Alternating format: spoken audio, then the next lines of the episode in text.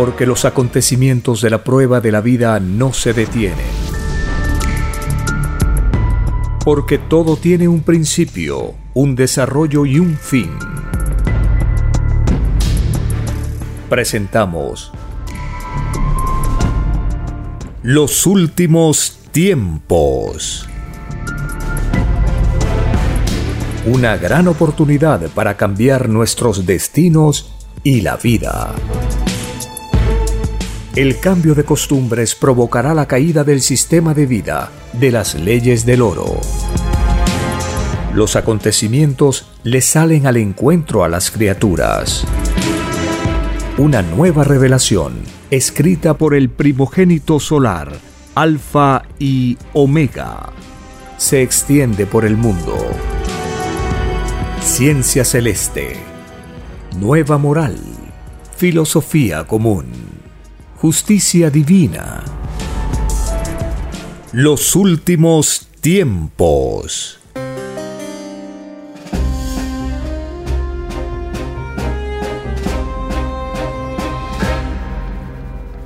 Agradeciendo al divino creador de todas las cosas, quien con su infinito poder hace cosas colosales.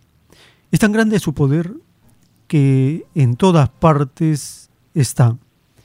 Gracias a la Divina Madre Solar Omega, la Madre de todos, ella también le dicta rollos telepáticos al Divino Cordero de Dios y al Divino Jesús de Nazaret, el primogénito solar, quien retorna brillante como un sol de sabiduría a este planeta de pruebas tierra. Estamos en una escuela en el universo. Un planeta de pruebas es a la vez una gran oportunidad para rectificar sensaciones atrasadas que todos traemos de nuestras reencarnaciones pasadas. Es también una oportunidad inmensa para conocer un planeta del universo material, uno de los infinitos que el Divino Padre ha creado, poblados con seres de todas las formas, de todas las filosofías, gracias a la añadidura que Él da, añadidura se entiende por conocimiento, por sagradas escrituras. Sin la revelación del Padre Eterno, no tendríamos una guía no sabríamos a dónde ir. Pero los mandamientos y las escrituras nos conducen de retorno al reino de los cielos. Allí fuimos creados, allí hicimos promesas al Padre Eterno y allí hicimos el pedido de la vida, del destino que estamos conociendo. Nadie está en este planeta sin una causa de ser, sin una responsabilidad. Estamos porque hemos pedido al Padre Eterno una oportunidad para conocer y reparar errores del pasado. Y Él nos ha concedido la vida. Hemos pedido instante por instante qué sensaciones deberíamos experimentar. Hemos pedido la forma de nacer y también la forma de partir, de morir una vez que hemos cumplido nuestro destino en este planeta. Eso explica por qué existe una gran variedad de destinos en todos los seres, de todas las épocas. Se debe a la filosofía que tiene este planeta. La Tierra tiene por filosofía la variedad. Todo es sin límites. No hay alguien que piense igual a otro. Nadie tiene la misma huella dactilar. Nadie tiene la misma geometría en la ubicación de sus poros que corresponden al propio universo que cada cual va creando con sus propias ideas, con sus propias acciones. Nosotros somos una réplica de un universo colosal en miniatura, microscópico, Y lo que ocurre en lo grande también se repite en lo pequeño. Esa es la ley universal que dice, lo de arriba es igual a lo de abajo. Así como en lo grande ocurren grandes transformaciones, colosales cambios, así también ocurre en lo microscópico. La naturaleza no se detiene, el pensamiento tampoco. Las transformaciones sociales no pueden detenerse. Los cambios sociales, las revoluciones están a la orden del día, porque estamos en un planeta de pruebas. Todo lo probamos. Probamos filosofías para ver si nos conducen de retorno al reino de Dios. El Padre Eterno nos da oportunidades por miles de años. ¿Podemos sacar lección al cabo de este tiempo? Sí. ¿Qué filosofía humana nos conduce de retorno al reino de los cielos? Humanamente ninguna. Solo las Sagradas Escrituras y los mandamientos nos pueden hacer que volvamos a nuestro punto de origen. Y ahora con la llegada de la tercera doctrina, la revelación del Cordero de Dios, ahora tenemos los detalles. ¿Cómo? ¿Por qué? ¿Cuándo? Todos estos datos los vamos encontrando en la medida que leemos o escuchamos los rollos telepáticos del Cordero de Dios.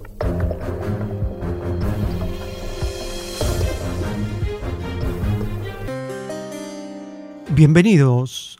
Un saludo a las familias con quienes compartimos la llegada de la más grande noticia de todos los tiempos, la promesa del divino Jesús que dijo, os enviaré un divino consolador, y esto significa la llegada de una nueva doctrina que nos iba a, explicar todas las cosas, porque Él dijo, muchas cosas tengo que enseñarles todavía, pero ahora no me podéis entender. Pero cuando venga el Espíritu de la verdad, os guiará a la verdad completa, y no hablará de sí, sino que todo lo que escucha del Padre les hará conocer y les anunciará las cosas venideras. Eso ya se cumplió con los rollos del Cordero de Dios. Estamos aprendiendo cuando nosotros leemos o escuchamos los rollos telepáticos de la ciencia celeste, porque ahí conocemos el origen de las cosas. En las escrituras está explicado en forma de parábolas, alegorías, cómo el Padre Eterno creó el universo y la tierra y las criaturas vivientes. Ahora viene la explicación de los detalles. Nos explica de acuerdo a nuestro propio entendimiento, porque estamos avanzando en la intelectualidad, en la comprensión de nuevas leyes. Hace dos mil años era mm, difícil entender las leyes de la materia, leyes físicas de la materia. Y Jesús dijo también esto, si no entendéis las leyes terrenales, menos entenderéis las celestiales. Se ha conocido en parte las leyes físicas de la materia, y ahora con la divina revelación viene todo lo que faltaba y a la vez la explicación de las leyes espirituales, cómo llegamos a la tierra, qué hay en nuestro interior, cómo pensamos, esto que es un enigma para la ciencia humana, cómo pensamos, la divina revelación ya lo explica, porque el Divino Padre está en toda idea, en el pensar, en los pensamientos está en toda filosofía. Nosotros, al escuchar al autor de la doctrina del Cordero de Dios, él nos dice cómo fue el inicio de la revelación. Él recibió un llamado del Padre Eterno en su mente y le dijo que si quería estar al servicio del Padre Eterno en una doctrina, en una revelación, que va a dictar al planeta o deseaba seguir con su libre albedrío, con su vida mundana, con su propia concepción. Es tan impactante lo ocurrido cuando el autor de la ciencia celeste tenía siete años de edad. Lo vamos a escuchar en su propia voz para comprender la suprema prueba que él pasó al recibir un llamado de Dios.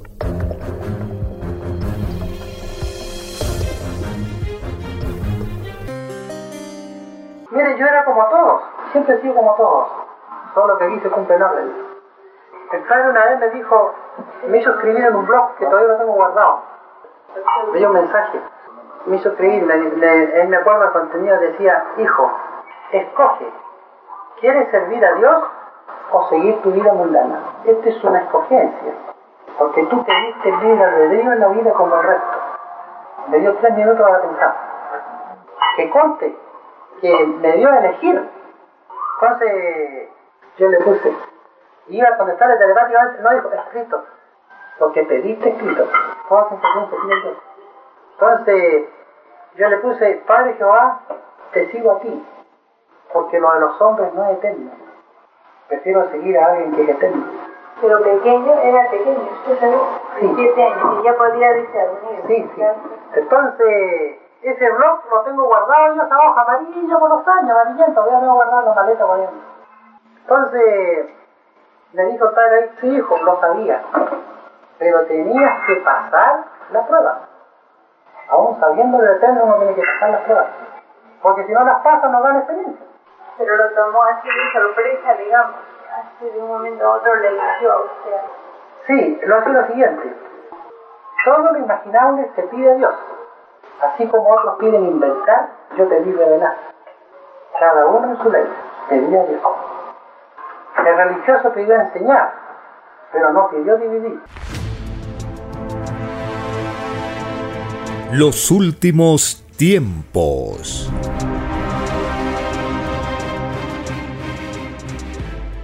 En el rollo telepático titulado Y regresará en gloria y majestad, el Divino Padre Eterno nos revela, significa que tú, Hijo Divino, serás divinamente reconocido como el Divino Consolador prometido, como el Divino Cordero de Dios, como la Santísima Trinidad encarnada, como el Divino Jesús de Nazaret, como el primer Dios solar del planeta Tierra, como el divino Mesías, sí Hijo divino. Así es, y así será por los siglos de los siglos. Esto significa, Hijo divino, que heredarás mi divino soy el que soy, pues te llamarán de una y de otra manera, pues muchas son las divinas y sagradas escrituras en el planeta Tierra. Por lo tanto, no te asombres, hijito, cuando llegue el supremo momento de darte a conocer al mundo, pues escrito está que eres mi divino pastor a cargo del divino rebaño terrestre. Sí, Hijo divino. Así es, y así será por los siglos de los siglos. Por lo tanto, el mundo terrestre cumplirá en sí mismo lo que escrito estaba, Oriente contra Occidente, disputándose la infinita gloria de tu divina aparición ante el mundo, escrito por el primogénito solar, Alfa y Omega.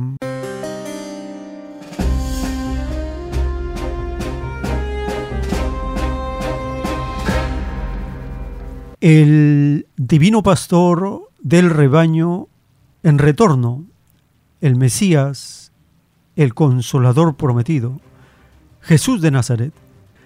Al escuchar el capítulo 10 del libro de Juan, allí se menciona que Jesús, por medio de sus parábolas, se da a conocer como el buen pastor.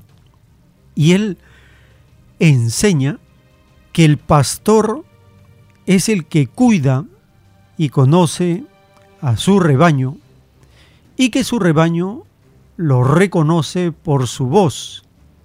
Él advierte en su parábola de los extraños, de los asalariados, de los comerciantes de la fe, de los traficantes, de la inocencia del pueblo.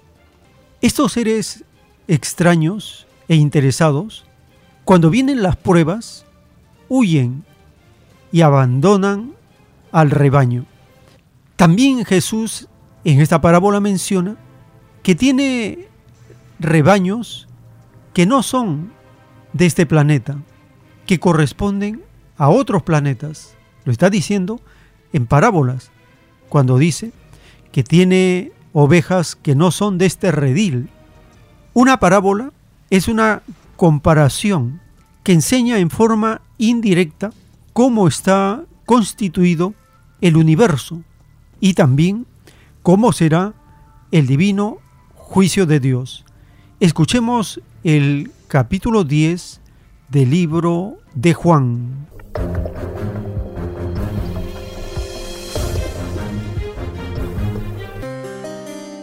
En verdad les digo, el que no entra por la puerta en el redil de las ovejas, sino que sube por otra parte, es un ladrón y bandido. Pero el que entra por la puerta es el pastor de las ovejas.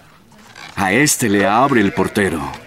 Llama a sus ovejas por nombre y las conduce afuera.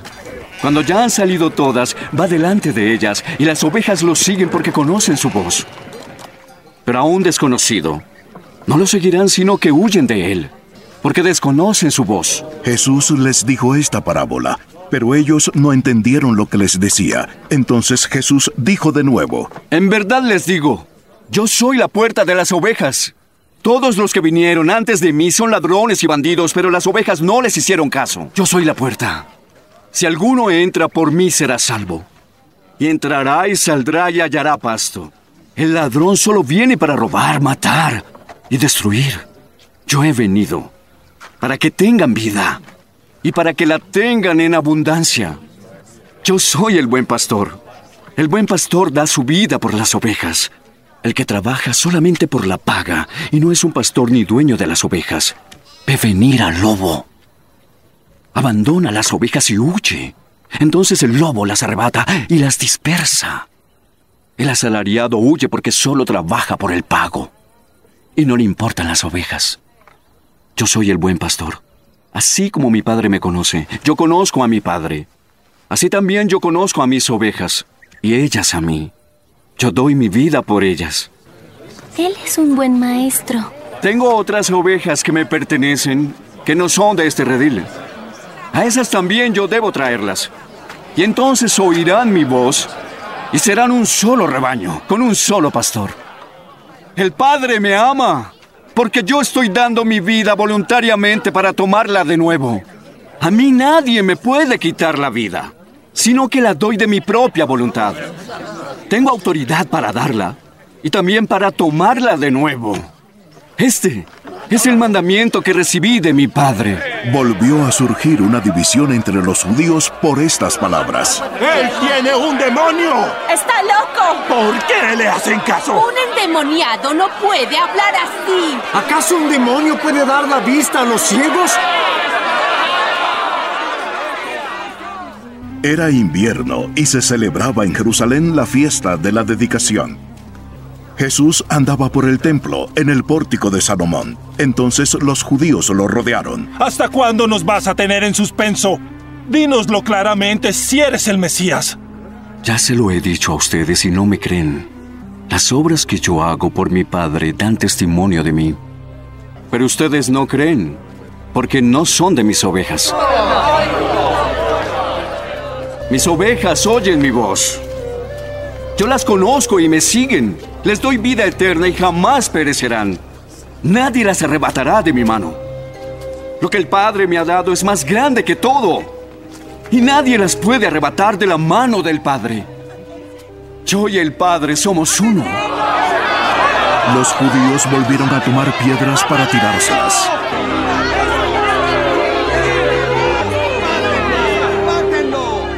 Por el poder de mi Padre he hecho muchas cosas buenas delante de todos ustedes. ¿Por cuál de ellas me van a apedrear? No te apedreamos por ninguna buena obra que has hecho, sino por blasfemia. Y porque tú, siendo hombre, te haces Dios. No está escrito en su ley. que Dios dijo ustedes son dioses. Sabemos que la escritura es verdadera. Y si Dios llamó dioses a aquellas personas, ¿a quienes dirigió su mensaje? En cuanto a mí, a quien el Padre santificó y envió al mundo. ¿Cómo pueden decir, tú blasfemas? Porque dije, yo soy el Hijo de Dios.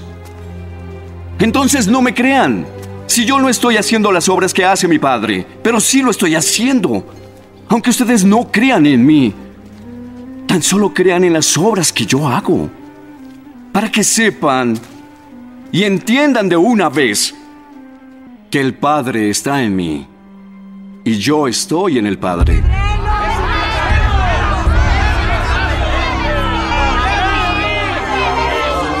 Por eso procuraban otra vez prender a Jesús, pero él se les escapó de entre las manos. Se fue de nuevo al otro lado del Jordán, al lugar donde primero había estado bautizando Juan, y se quedó allí.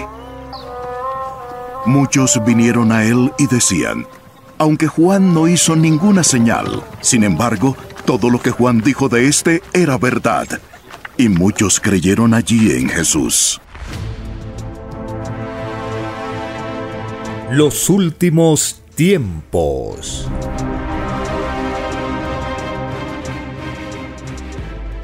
En un divino rollo telepático dictado por el Padre Eterno, nos revela, el Divino Padre es creador no sólo de la eternidad humana, sino que de todas, que son infinitas, tanto como mundos hay en el universo, pues todo concepto de eternidad es relativo y a la vez infinito. Nada en la creación del Padre tiene límites, nada que piense cualquier mente del universo. El número humano se refiere a su creación misma, qué elementos entraron en juego para la creación de la vida humana, sea cual sea la criatura de cualquier mundo, su principio fue el fuego, el fuego solar. El Divino Padre también es fuego, y de ese fuego han salido los soles. Vosotros vais para soles, escrito por el primogénito solar, Alfa y Omega.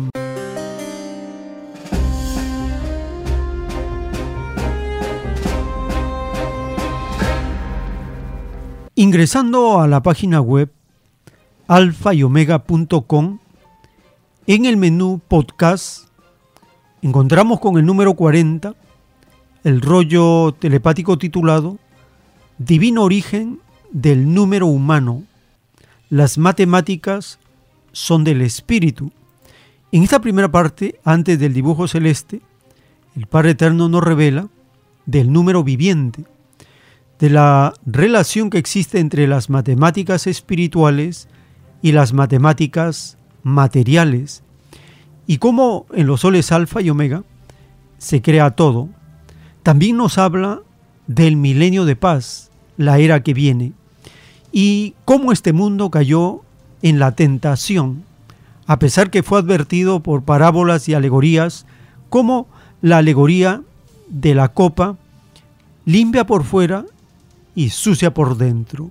Escuchemos la primera parte de este divino rollo telepático del divino número humano.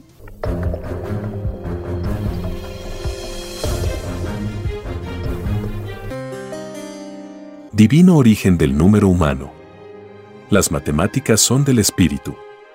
El resultado de ellas forma las ideas numéricas de futuros universos numerales el número 318 y la divina justicia. Sí, hijito. Te explicaré el número viviente. Todo lo imaginado es viviente. Todas las teorías, causas, leyes de la naturaleza, ecuaciones y hasta la duda. Y todo porque las ideas no mueren. Viajan al espacio a constituir futuras familias de mundos. El número está en la misma criatura lo lleva en su creación. En existencias pasadas cada espíritu estudió matemáticas. Y de esas matemáticas salió su futuro cuerpo. El pensar cualquier cosa es cálculo. Es un pensar numeral expresado en la cualidad y la calidad del pensamiento. Son las matemáticas espirituales.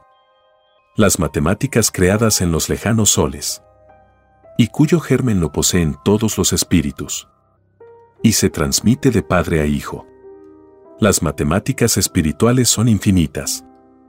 Su cualidad y calidad va de sol en sol. Las matemáticas materiales son finitas. Están subordinadas a una microscópica evolución. Su cualidad no alcanza para entenderse con la naturaleza. Mandar los vientos.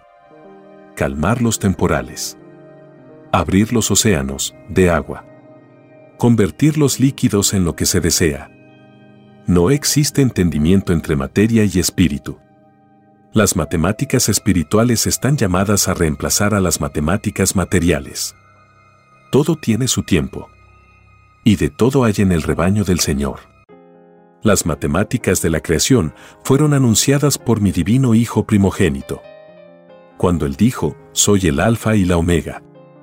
Soy el principio y el fin de la vida. Alfa representa el principio de la vida material. Son las matemáticas materiales. Y omega representa las matemáticas espirituales. Las matemáticas del juicio final. Del fin de la vida material. Surge un nuevo mundo. Nueva ley. Nueva filosofía. Un nuevo concepto del universo. Empieza un milenio de inaudita paz hasta transformarse en un gobierno universal. Esto se deberá a la filosofía de los niños. Es la inocencia la que traerá la paz al mundo. Los llamados adultos con ideas materialistas serán meros espectadores. Tuvieron sobrado tiempo para hacer de este mundo un paraíso. Pero sucumbieron ante el Dios dinero. Y en el reino de los cielos prometieron ni tocarlo. Prometieron llevar una vida pura cualquier sistema de convivencia. Menos la tentación. Fueron tentados por la ciencia del bien. La misma que les causará llorar y crujir de dientes. Quien haya probado una tentación, no entra al reino de los cielos. El mundo materialista es un mundo podrido por dentro. Y reluciente por fuera. La divina parábola lo viene diciendo por siglos y siglos, la copa limpia por fuera y sucia por dentro. Lo de fuera son las violaciones del espíritu en las mismas leyes humanas. Y lo dentro las violaciones a las leyes espirituales. A los divinos mandamientos. Escrito por el primogénito solar, Alfa y Omega.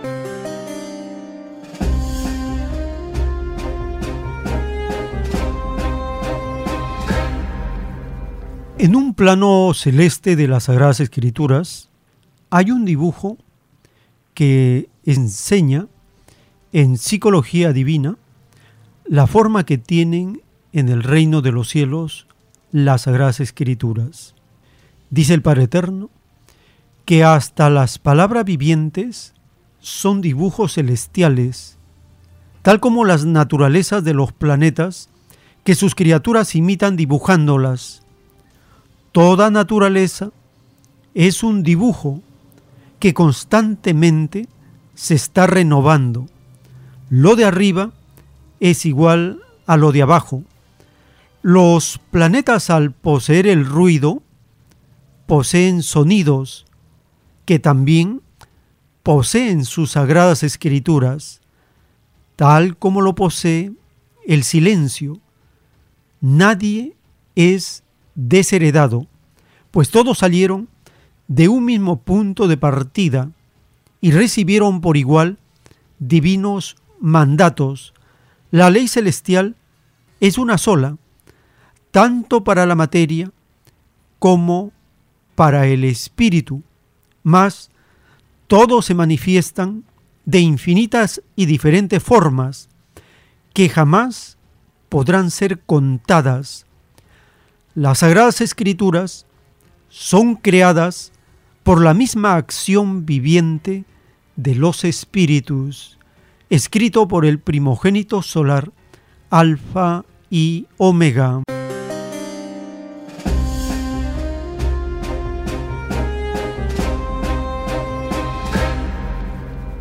Ingresando a la página web alfa y omega.com, en el menú podcast encontramos con el número 42 el rollo telepático Divino Origen de las Escrituras. En la primera parte del rollo, el Divino Padre Eterno nos dice que las Sagradas Escrituras son jerarquías que marchan paralelas a la evolución de los mundos, que todo espíritu desea estar y ser el todo sobre el todo. Nos dice que nadie es obligado. Si alguien vive obligado, quiere decir que en ese planeta existen falsos profetas que violan los mandatos del Padre Eterno. Escuchemos la primera parte del rollo telepático Divino Origen de las Escrituras.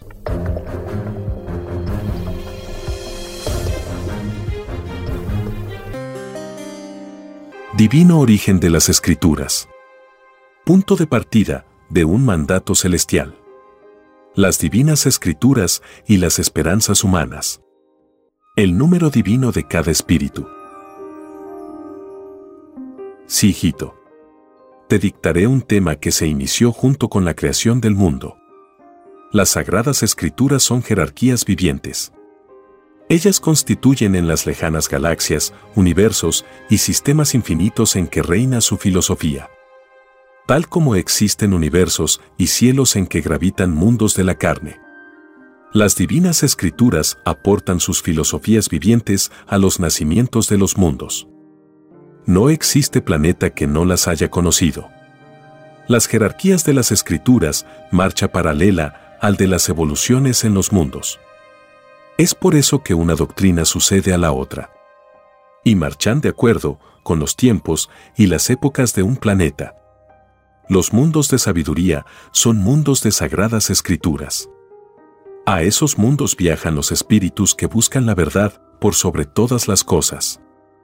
Son espíritus muy adelantados, que fueron mundanos en sus historiales galácticos del pasado. Porque un espíritu desea experimentarlo todo ese todo no tiene fin. Es el deseo de cada uno de estar y ser el todo sobre el todo. Es el dominio expansivo y filosófico de cada espíritu.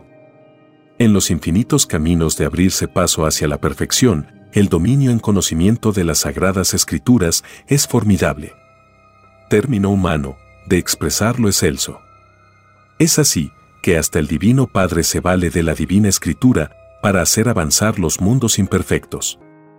Esto es así porque el Divino Padre siendo el creador de todo cuanto existe, otorga libre albedrío a toda su creación. Nadie está sujeto ni obligado contra su voluntad en el reino de los cielos. Si eso ocurre en algún mundo como ocurre en la tierra, estad seguros que en ese mundo hay falsos profetas de la divina escritura, que interpretan a su manera egoísta sublimes leyes. Ocurre de infinitas maneras. En la tierra lo podéis palpar se comercia con mi ley, se bendice las armas con que se matan mis creaciones, se atropella el divino mandamiento que dice, no matar. Se corona a falsos reyes. Siendo que mis divinos mandamientos no mandan hacerse.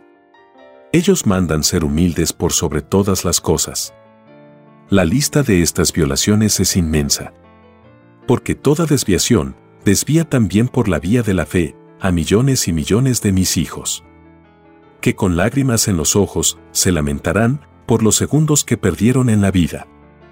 Al desviarse sus propios pensares por un camino erróneo. Esta dolorosa realidad fue anunciada hace muchos siglos atrás. Las sagradas escrituras vivientes lo anunciaron, ciegos guías de ciegos. Es decir, que toda enseñanza falsa pierde a sus creadores. Y pierde por igual a sus creyentes. He aquí una de las causas del llorar y crujir de diente de todo un mundo. Escrito por el primogénito solar, Alfa y Omega.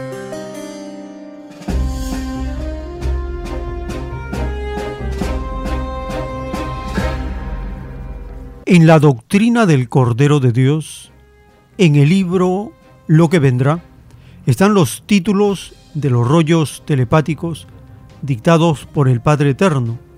El título 1321 dice, en el extraño sistema de vida, salido de las extrañas leyes del oro, hubo muchos que se hicieron llamar sector privado y otros sector público. Entre estos dos extraños grupos, los privados están más infinitamente alejados del reino de los cielos. Nada privado existe en el reino. Los llamados públicos están más cerca del reino. Lo público se acerca más a la divina igualdad enseñada por el Padre. Lo público es una forma de caridad colectiva. Servir a otros es caridad. Los privados se caracterizaron en la prueba de la vida por una extraña caridad, una caridad condicionada para sí mismos. Los llamados privados, surgidos en el extraño mundo, salido de las extrañas leyes del oro, dividieron su propia caridad por el interés individual. Ni públicos ni privados vuelven a entrar al reino de los cielos, porque en la prueba de la vida sirvieron a un extraño y desconocido sistema desconocido en el reino de los cielos, escrito por el primogénito solar, Alfa y Omega.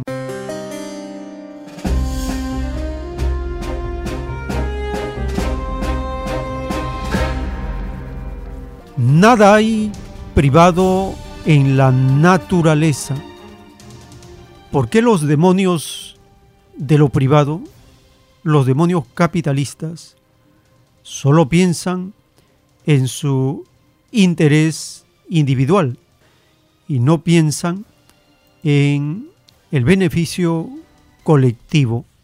Es el caso de los intentos de querer privatizar Sedapal en el rebaño de Perú. Constantemente escuchamos a los demonios de la privatización querer orientar la opinión de la población hacia la privatización. En el canal Otra Mirada, el periodista Francisco Pérez entrevista al dirigente de la Federación Nacional de Trabajadores del Agua Potable y Alcantarillado, FENTAP, Luis Izarra Delgado. En esta primera parte va a explicar de los problemas que tiene la gestión de Sedapal. Denuncia que hay intereses muy grandes para querer vender Sedapal.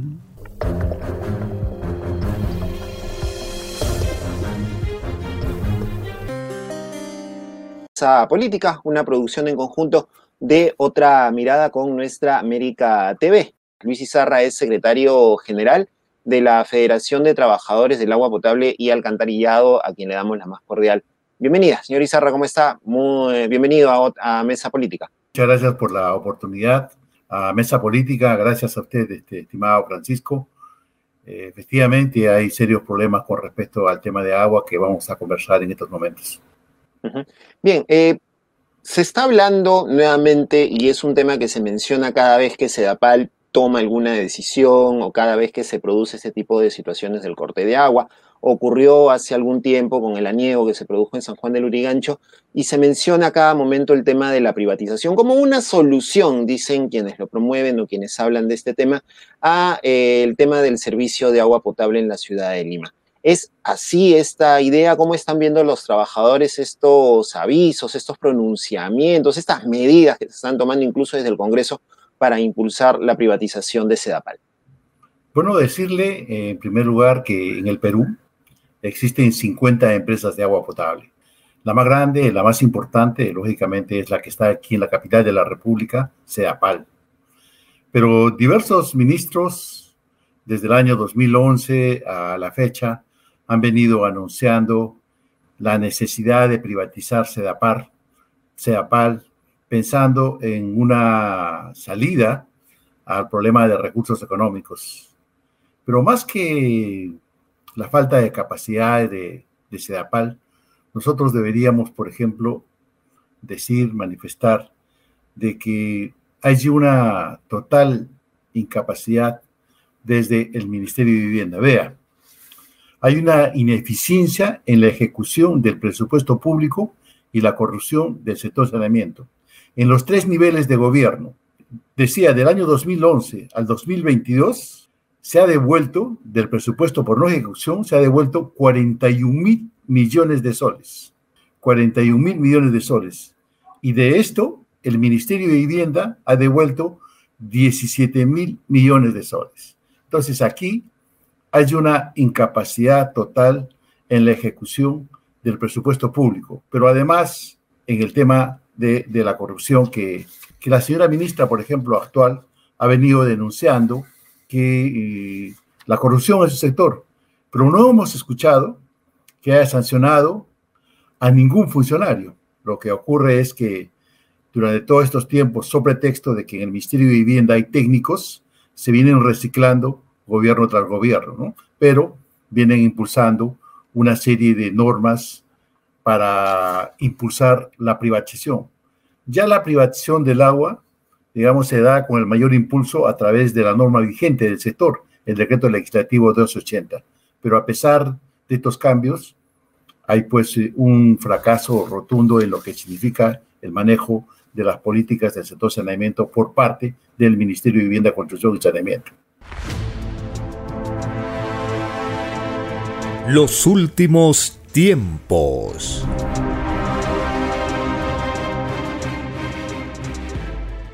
En la doctrina del juicio final, en el libro Lo que vendrá, están los títulos de los planos celestes dictados por el Padre Eterno. El título 2327 dice, En la prueba de la vida surgieron lo privado y lo del Estado. Los que defendieron lo privado, ellos mismos empequeñecieron sus puntajes de luz, porque lo privado se alejaba de lo colectivo. Lo privado era más apegado a lo individual. Lo colectivo era más cercano a lo caritativo. Lo privado es de los hombres. Lo colectivo es del reino de los cielos. Lo privado no tiene multiplicación de su obra. Lo colectivo la tiene, pues por cada segundo o molécula de lo colectivo tiene la multiplicación por mil. El desvirtuamiento del propio puntaje de luz principia cuando el espíritu se hace individualista en medio de leyes desiguales. El que defendió lo privado hizo que la unificación del planeta costara infinitamente más escrito por el primogénito solar, Alfa y Omega.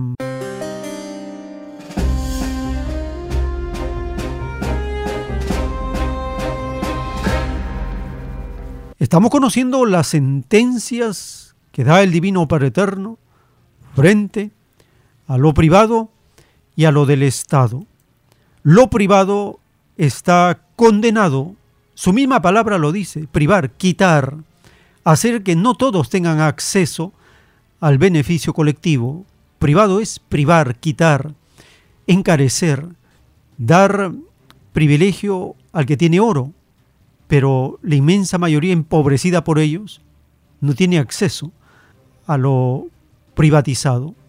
En el siguiente segmento de la entrevista, realizada en el canal Otra Mirada, el dirigente de Sedapal, Izarra, denuncia que hay un déficit fiscal en Sedapal y que a pesar de haber hecho las denuncias a la Contraloría, siguen dilatando los procesos para poner orden en esta gestión.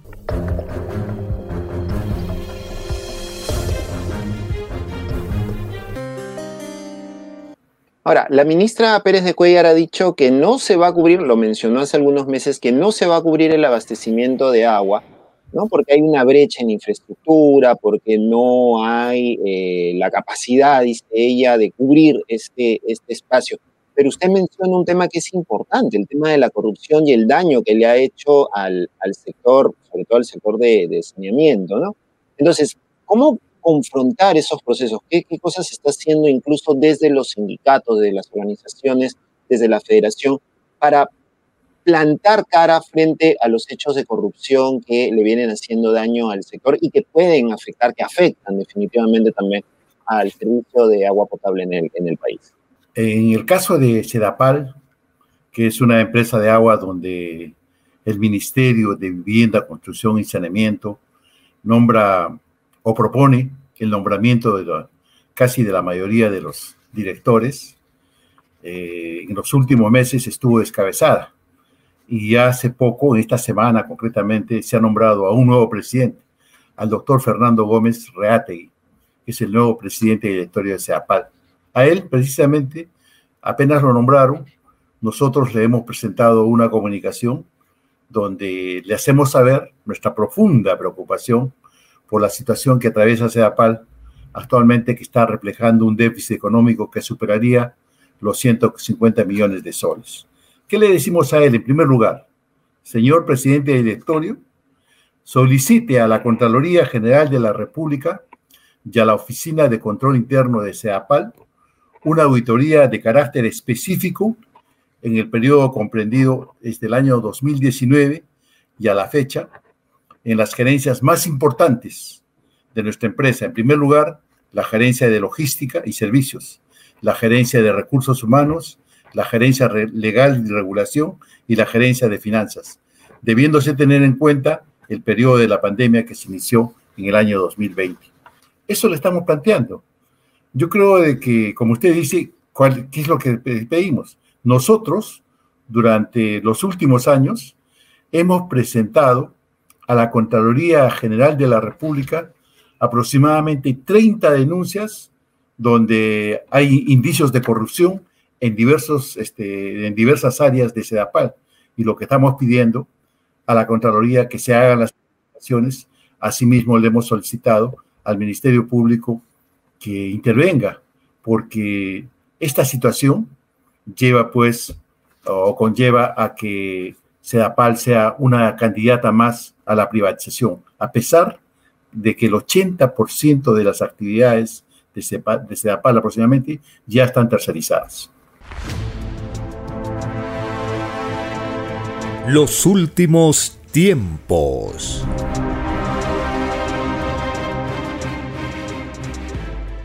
Les recordamos las actividades culturales de los sábados en Vegetalia Girón Camaná 344 en el Cercado de Lima, todos los sábados a partir de las 5 y 30 de la tarde, los estudios de la revelación y la ciencia celeste. Allí también puede solicitar algunos materiales para la difusión y el aviso colectivo. En el distrito de Lince, en Avenida César Canevaro, 469, en el restaurante vegetariano Fuente Natural, de lunes a sábado, puede acercarse también a partir del mediodía para solicitar folletos de la ciencia celeste para compartir gratuitamente con la población. Muy bien, llegamos a un espacio para compartir sus opiniones, sus comentarios, sus aportes. Teléfonos en Cabina 471-1898-681-1152. Tenemos una comunicación. Aló, su nombre, ¿de dónde se comunica? Aló, hermano, yo soy yo, Alberto Condori de Agustino, hermano. Adelante, hermano, le escuchamos. Ya, hermanito, este, deseo comunicar, hermano, de que prácticamente el, el acabose para la dictadura, para el demonio, que se, ha- nos ha infiltrado desde 1532. Pero ¿qué coyuntura se está dando para que cambie toda la fisonomía de la política internacional? Porque es internacional, hermano. Eh, solamente estamos siendo gobernados por este demonio porque esa economía que ha impuesto a partir de 1821, porque an- anteriormente los españoles, hablaba usted, que se llevaban el, eh, las materias primas en bruto. Y, pero a partir de 1821 hasta hoy en día, los piratas del Caribe eh, eh, asaltaban los, los barcos que se llevaban el, oro en bruto, la plata, ¿no? Y todas las riquezas. Este, pero a partir de 1821 se formalizó con documentos que llaman ellos, que le llaman, le comenzaron a llamar democracia, porque uno de esos barcos trajeron a San Martín, hermano, esto hay que decirlo bien claro, no se, no se habla la historia verdadera a nuestros jóvenes, que ellos son los que verdaderamente tienen que conocer esto para que, como ellos este, están con todas las energías bien puestas, como nosotros lo teníamos cuando éramos jóvenes, luchábamos y éramos los rebeldes. Gracias, hermano. Gracias, hermano, por su participación. Tenemos una siguiente llamada. Aló, su nombre, ¿de dónde se comunica? Francisco León de San Martín de Porres, hermano Joel. Adelante, hermano, le escuchamos. Bueno, en cuanto a estas empresas públicas, llámese Petroperú, Sedapal, bueno, que ya no son tan públicas, ¿no? Porque Sedapal está privatizado en sus operaciones en una gran parte. Y esto es fuente de grandes negociados.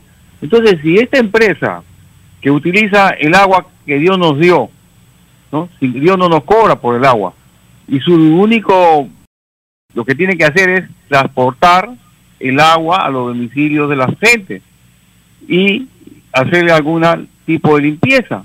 Pero nada más, ellos no fabrican el agua. ¿Por qué quieren privatizar algo que les pertenece a todos? ¿Por qué dicen que hay déficit? Si hay déficit o malos este, servicios, es por culpa de los gobiernos que manejan estas empresas y que siempre llevan a sus amigotes, a sus elegidos, ¿no? A los puestos claves para ganar grandes sueldos y hacer grandes negociados. Entonces al final arrojan déficit. Estos tipos, estos personajes eh, cuando entran, entran con las uñas bien largas y se las llevan bien sucias. Entonces, ese es el, el origen porque estas empresas, eh, según ellos dicen, arrojan pérdidas o son ineficientes, porque son manejadas por personajes corruptos. Ahora, respecto al panorama así mundial en forma somera, existe una política de toda la prensa de tergiversar los hechos presentes y pasados. Acá en el Perú lo tenemos claramente, en este caso, eh, el ejemplo del fallecimiento de este congresista eh, Guerra García y de este señor almirante, dice Giampietri, ¿no? Donde un poco más y lo igualan al señor eh, Miguel Grau, diciendo que enfrentó valientemente a los terroristas y ciertas tantas cosas más. Y cuanto a Nano Guerra García, que un padre de la patria.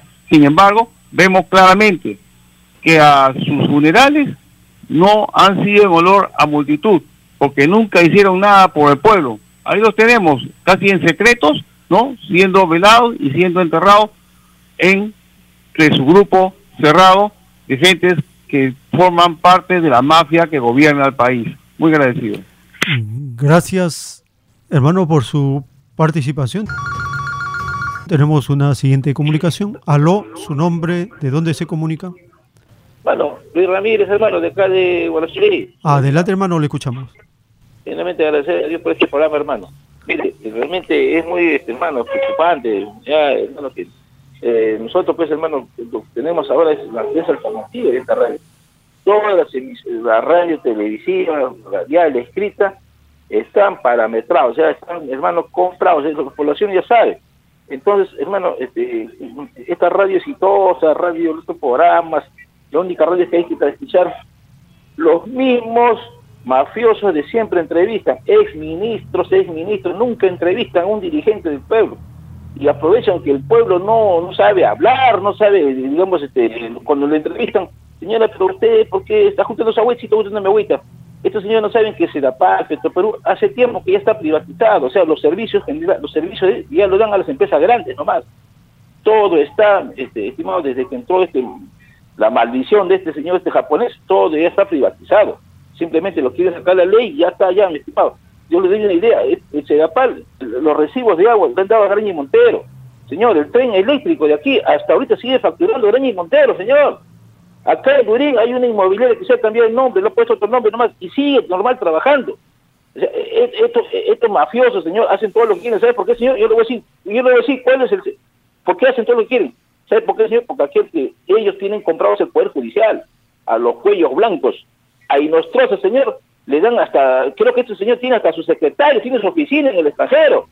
Y eso no investiga la prensa, porque la prensa también lo tiene subordinado. Le saca la prensa y dice, acá está tu video, acá está tu video y te sacamos la cabeza. O sea, acá está el crimen organizado. Por eso que este 12 que viene, vamos a salir todos, hermano. Aquí el pueblo ya está embrutecido por, muchas cosas, hermano. Tenemos que, lo, que yo soy el coordinador de los autoconvocados de todo el sitio. Vamos a salir, hermano, porque acá nos están, al pueblo no solamente lo, están, este, lo tienen parado, hermano, disculpe la verdad, lo tienen adormecido. ¿Por qué? Por todo este sistema mafioso. Yo por eso agradezco y a los hermanos que, se enfrenten a la prensa, a la prensa basura, que hermano, que, que, diario nos están, que, al pueblo tiene adormecido. Hermano, la única acción, porque tenemos fe en Dios que va a salir la televisión solar, donde va a salir toda la mafia que está de este, de este gobierno mafioso y corrupto, hermano. Gracias, hermano, y viva Radio. Gracias, hermano, por su participación. Así terminamos con este segmento. Les agradecemos por estar acompañándonos les invitamos a seguir, tenemos todavía más información para compartir. Por la gracia del Divino Padre Eterno, vamos a continuar.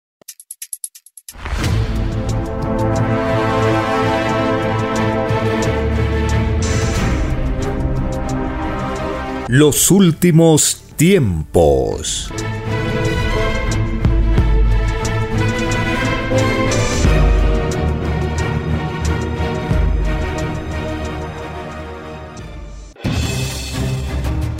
El tiempo ha llegado. Hay momentos cuando el pueblo entra en un estado de soberanía y esto ocurre cuando el creador de la vida ordena cambiarlo todo. Por mandato divino, está escrito en la doctrina Alfa y Omega que deben constituirse congresos de obreros y obreras en todas las naciones. Cristo dijo en Lucas 12, verso 32, no temáis, pequeño rebaño, porque a vuestro Padre le ha placido daros el reino. Solo una unidad común, con nueva moral, dará paz al mundo. Por orden de Dios Padre, el mundo será dirigido por los trabajadores. Ha llegado el tiempo para que el pueblo escoja su propio destino y se gobierne a sí mismo. Alegraos humildes del mundo, vuestro yugo llega a su fin.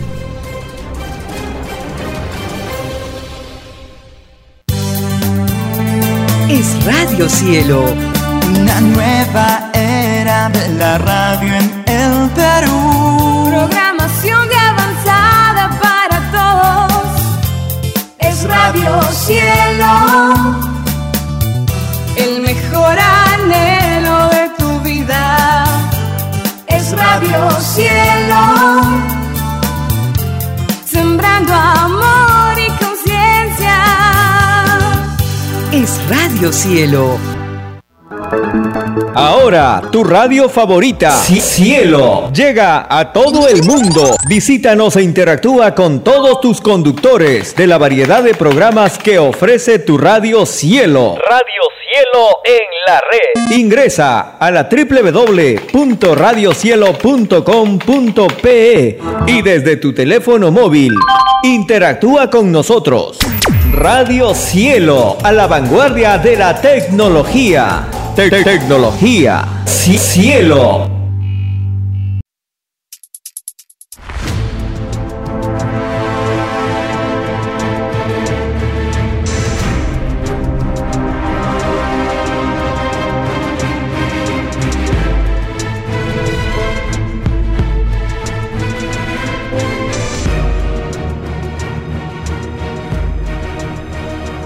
Porque los acontecimientos de la prueba de la vida no se detienen.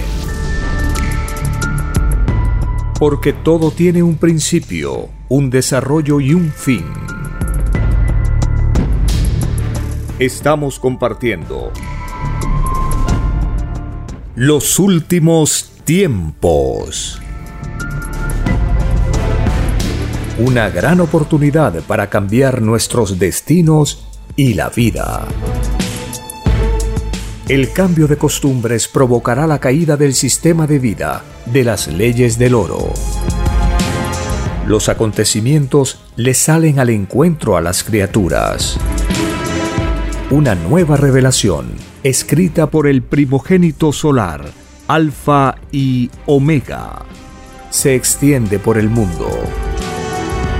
Ciencia celeste, nueva moral, filosofía común, justicia divina. Los últimos tiempos.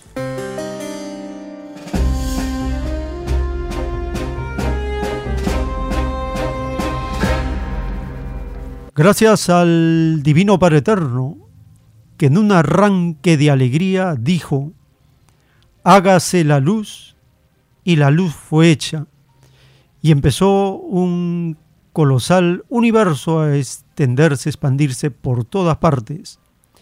Y no es la primera vez que el Divino Padre tiene estos pensamientos basados en la alegría sino que infinitos otros pensamientos antes del actual universo. Gracias a la Divina Madre Solar Omega, la Madre de todos, ella se revela a los planetas por doctrina viviente, llegado el fin de los tiempos. Gracias al primogénito solar Cristo, el primer revolucionario por la causa divina que vino a enseñar a este planeta una nueva forma de vivir en igualdad, dando a cada uno según su necesidad. Estamos escuchando al autor de la ciencia celeste en los cassettes que él permitió que se le grabaran cuando estaba de paso por Lima, Perú, allá por los años de 1975 a 1900 78. Él claramente advierte que los que defienden a los religiosos en la prueba de la vida, sabiendo que dividían, se van con los religiosos en el juicio, pero no se van con Dios. El autor de la revelación dice que este conocimiento, alfa y omega, se va a extender con ese seudónimo por el planeta y que no es una religión, es una doctrina, es un conocimiento que viene de Dios para la humanidad. En cambio, las religiones son inventos de los hombres que quieren interpretar a su manera, en forma errónea, las escrituras reveladas por Dios. Es diferente, hay un abismo de separación. Escuchemos al autor de la doctrina telepática del Cordero de Dios.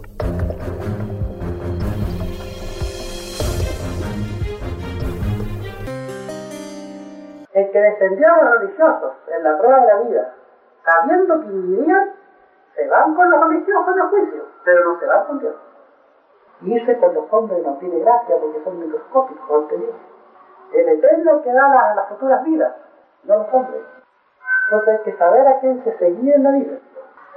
Esta revelación se extiende, se va a extender por el mundo con el seudónimo Alfa y Omega y la revelación de Dios no levantará, dice el Padre Jehová, ningún templo material, como acostumbraban a hacer los hombres en la prueba de la vida con sus formas de fe.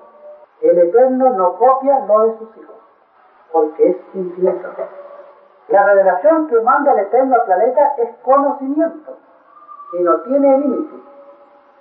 Y lo que no tiene límite invade todo, porque no tiene límite.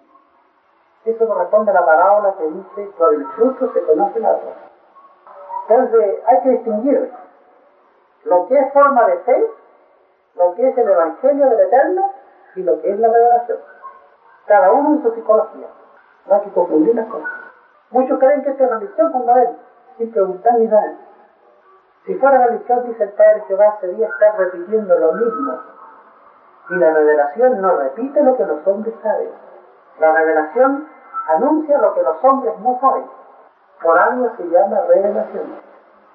Esto está anunciado en el Apocalipsis del Evangelio. La visión de Juan de los rollos del Cordero, Señor. Porque esta escritura va a ser conocida por el mundo como los rollos del Cordero de Dios. Otros le van a llamar escritura telepática. Otros le van a decir la ciencia celeste. Pero es lo mismo. Los últimos tiempos.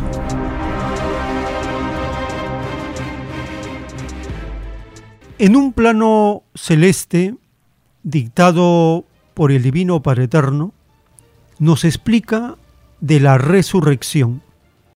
La divina resurrección de toda carne es la total liberación del espíritu humano del yugo filosófico materialista, pues la divina resurrección limpia al espíritu, lo limpia de las ideas del pasado, tan cargadas de egoísmo, pues con la divina carne y filosofía nueva, se abre ante el espíritu un mundo nuevo, un mundo donde todo se torna divina y eterna realidad, donde la divina fantasía se vuelve realidad, se vuelve divina filosofía de niños, pues no existe filosofía alguna o pensar alguno que no haya sido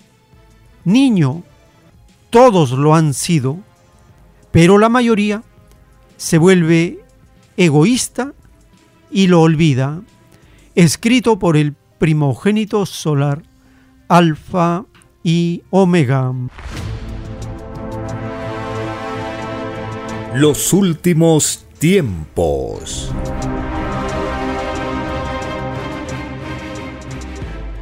Hay tres leyes, dice el Divino Padre Eterno.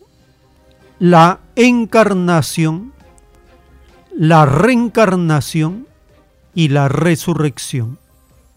La resurrección es mencionada en las Sagradas Escrituras como una promesa, como un premio para los que tienen mérito de recibir carne eterna, vida eterna, luego del juicio final en este planeta. Hay un adelanto de esta ley en algunos casos que figuran en las Sagradas Escrituras. Uno de ellos es la resurrección de Lázaro.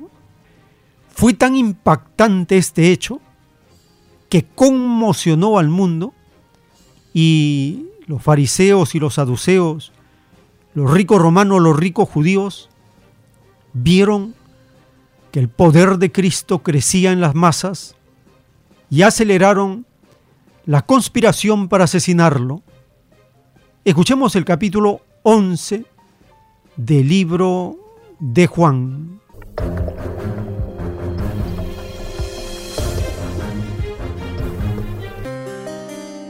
Estaba enfermo cierto hombre llamado Lázaro, de Betania, la aldea de María y de su hermana Marta.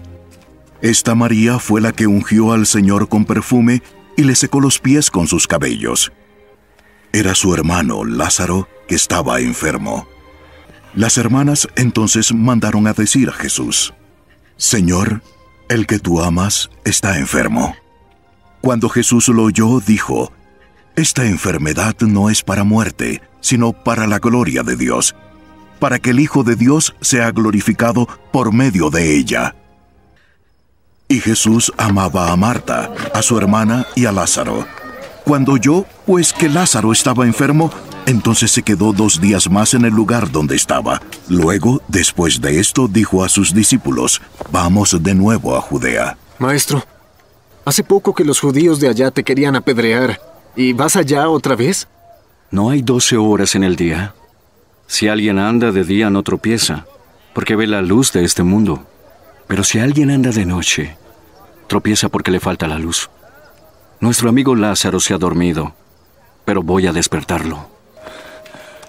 Si se ha dormido, se pondrá bien. Jesús había hablado de la muerte de Lázaro, pero ellos creyeron que hablaba literalmente del sueño. Entonces Jesús les dijo claramente, Lázaro ha muerto. Y por causa de ustedes, me alegro de no haber estado allí. Para que crean, vamos a verlo. Tomás, llamado el gemelo, dijo a sus condiscípulos, Vamos todos con el Maestro para morir con él. Al llegar, Jesús halló que ya hacía cuatro días que Lázaro había sido sepultado. Betania estaba como a tres kilómetros de Jerusalén, y muchos judíos habían venido a la casa de Marta y María para consolarlas por la muerte de su hermano. Marta, cuando oyó que Jesús venía, lo fue a recibir, pero María se quedó en casa. Señor, si hubieras estado aquí, mi hermano no habría muerto. Pero yo sé que aún ahora Dios te dará todo lo que le pidas. Tu hermano volverá a vivir. Yo sé que resucitará en el día final. Soy la resurrección y la vida. El que cree en mí, aunque muera, vivirá. Y todo el que vive y cree en mí, no morirá. ¿Tú crees esto? Sí, Señor. Yo creo que tú eres el Mesías, el Hijo de Dios, el que viene al mundo. Marta se fue y llamó a su hermana María, diciéndole en secreto, El Maestro está aquí. Está preguntando por ti. Tan pronto como lo oyó, María se levantó y fue hacia él. Jesús no había entrado en el pueblo, estaba en el lugar donde Marta lo había encontrado. Los judíos que estaban en la casa consolándole a María la siguieron al ver que se levantó de prisa y salió, suponiendo que iba al sepulcro a llorar. Al llegar María donde estaba Jesús, se arrojó a sus pies.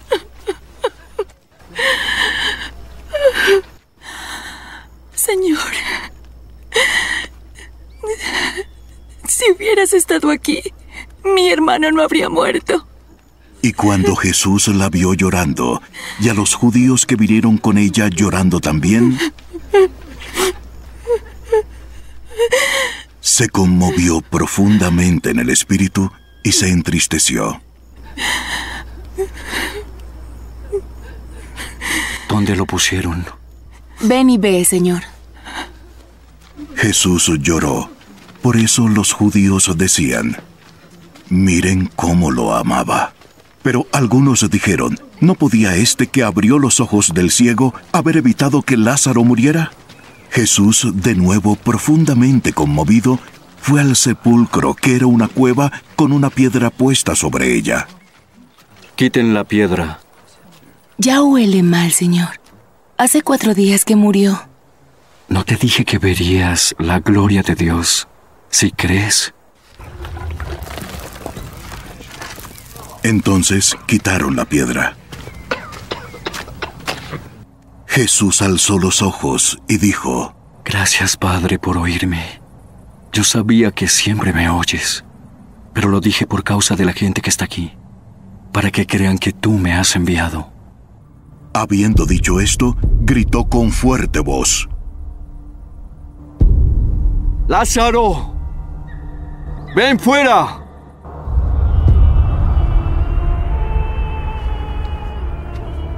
Y el que había muerto salió.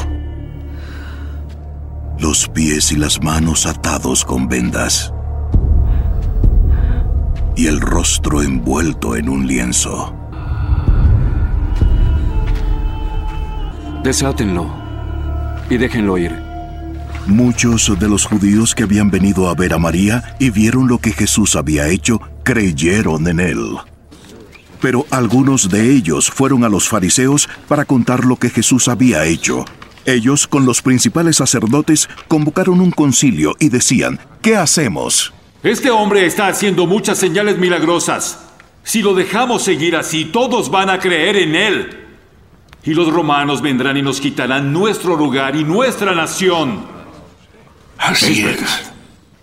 Uno de ellos, Caifás, que era sumo sacerdote ese año, les dijo, Ustedes no saben nada, ni se dan cuenta de que le es más conveniente que un hombre muera por el pueblo y no que toda la nación perezca. Sí, no podemos permitir que pase. Eso es imposible. Ahora bien, no dijo esto de su propia iniciativa, sino que siendo el sumo sacerdote ese año, profetizó que Jesús iba a morir por la nación. Y no solo por la nación, sino también para reunir en uno a los hijos de Dios que están esparcidos. Desde ese día planearon entre sí matar a Jesús. Por eso Jesús ya no andaba abiertamente entre los judíos, sino que se alejó a la región cerca del desierto, a un pueblo llamado Efraín, donde se quedó con sus discípulos. Se acercaba la Pascua de los judíos, y muchos de la región subieron a Jerusalén para hacer la ritual de la purificación antes de la fiesta. Ellos buscaban a Jesús y estando en el templo se decían unos a otros, ¿qué les parece? ¿Que vendrá a la fiesta o no? Porque los principales sacerdotes y los fariseos habían dado órdenes de que si alguien sabía dónde estaba Jesús, diera aviso para que lo prendieran. Los últimos tiempos.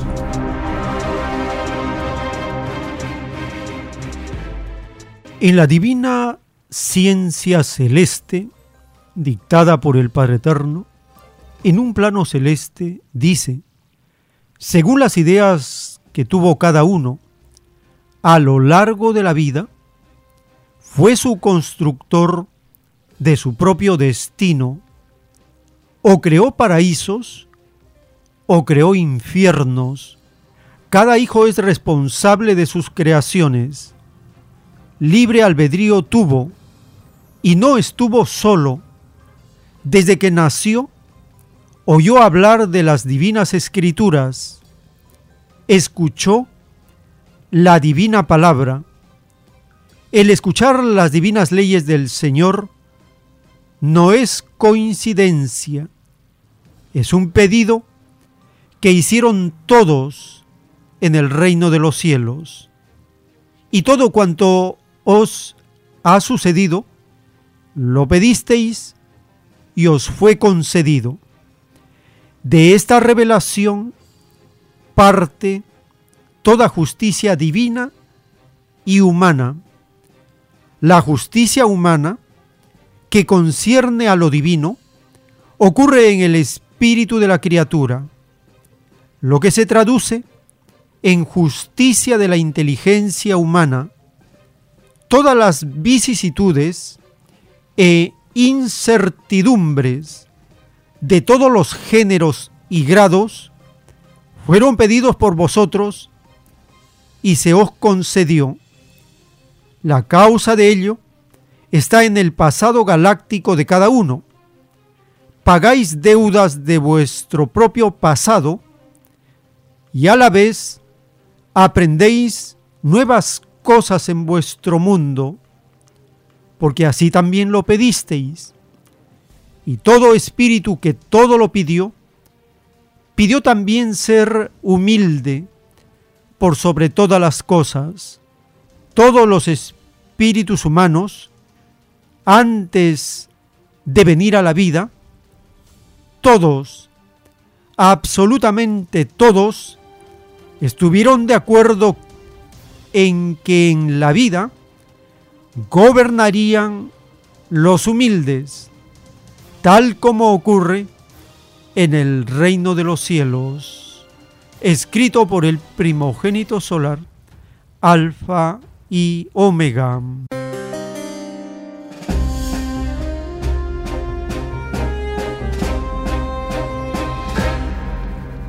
El Divino Padre Eterno nos menciona de la justicia humana, ingresando a la página web alfa y omega.com en el menú podcast con el número 41 encontramos el rollo titulado Divino origen de la justicia humana.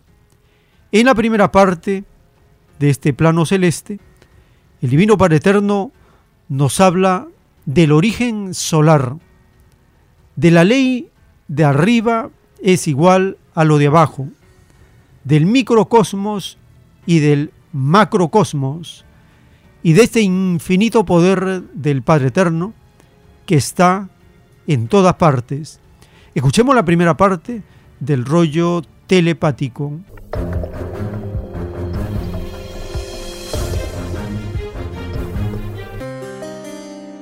Divino origen de la justicia humana. Las faltas del pasado. Los premios de la tierra. Acusación divina contra los violadores de una humildad que prometieron y no cumplieron.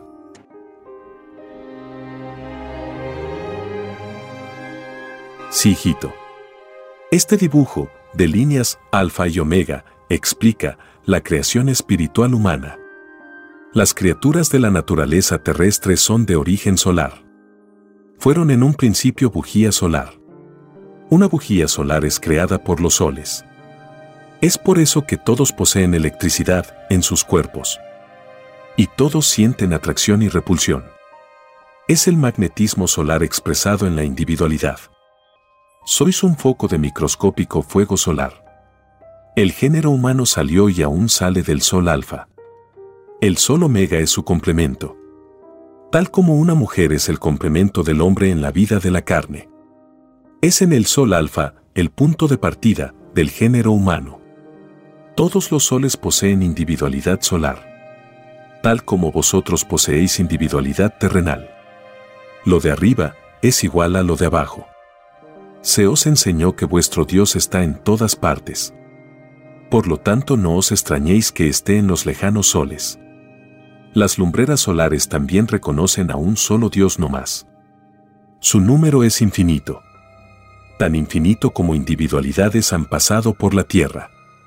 Lo de arriba es igual a lo de abajo. El Sol Alfa y el Sol Omega aún siguen creando espíritus. Y lo harán por siempre jamás. Pasará la Tierra y estos soles seguirán creando tierras. Lo de arriba no tiene límite. Todo es eterno. Lo de arriba es el padre de lo relativo de abajo. Lo de arriba es gigantesco y colosal. Lo de abajo es microscópico. Más, lo de arriba tuvo el mismo principio que de lo de abajo. Fue chiquitito y microscópico. Fue humilde en espíritu y en materia. Para llegar a ser grande en el reino de los cielos. Y lo de abajo llegará a ser como lo de arriba. Todo nace microbio hasta llegar a ser un colosal mundo. Microbio en la materia y microbio en el espíritu. Y ambos llegan a un mismo punto. Pues salieron de un mismo punto. Salieron de un mismo Padre. Y retornan al Padre. Este retornar es numéricamente infinito. Se nace y se muere. Y se conserva el libre albedrío viviente. A medida que más se nace más se crece más dimensiones se dominan. Es así que el macrocosmo nace del microcosmo. El mayor sale del menor. Más, no existe límite ni en el macrocosmo ni en el microcosmo. Ambos poseen lo que el otro posee. El microcosmo posee lo colosal. Y el macrocosmo también lo posee. Quiere decir que por muy colosal que se sea, no se es el primero lo colosal viene a ser microscópico ante otros límites. Y esto es igual. Nadie es más grande sino el Padre. Es tan infinito el Padre que Él está en todas partes. Todo lo ve. Está en lo visible e invisible. Y está en creaciones que jamás serán conocidas. En medio de un universo en que todo existe, fue creado el género humano. No fue creado como el primero ni como el único. Eso es soberbia en la propia ignorancia. Si el Padre es infinito, ese infinito sobrepasa a todo cálculo mental. No hijos. No sois ni los primeros ni los últimos. Más aún. Os ignoran en el reino de los cielos. Es una ignorancia que supone que todo existe. Porque allí se ve el infinito. Allí se ven a cada instante infinitos vivientes todos saben de todos. Aunque jamás se hayan visto. Allí en el reino de los cielos desaparece la importancia que se tiene de sí mismo. Todos los que en sus respectivos mundos se creyeron importantes allí experimentan la más grande vergüenza. El más grande complejo de inferioridad. Un complejo tan infinito que estos espíritus piden nacer de nuevo en otro mundo. Quiere ser lo que sus ojos ven. Y muchos no regresan por eternidades al reino de los cielos. Van de mundo en mundo. Y regresan creyendo haberse superado. Vano intento. Se encuentra que en el reino de los cielos también han avanzado. Escrito por el primogénito solar, Alfa y Omega.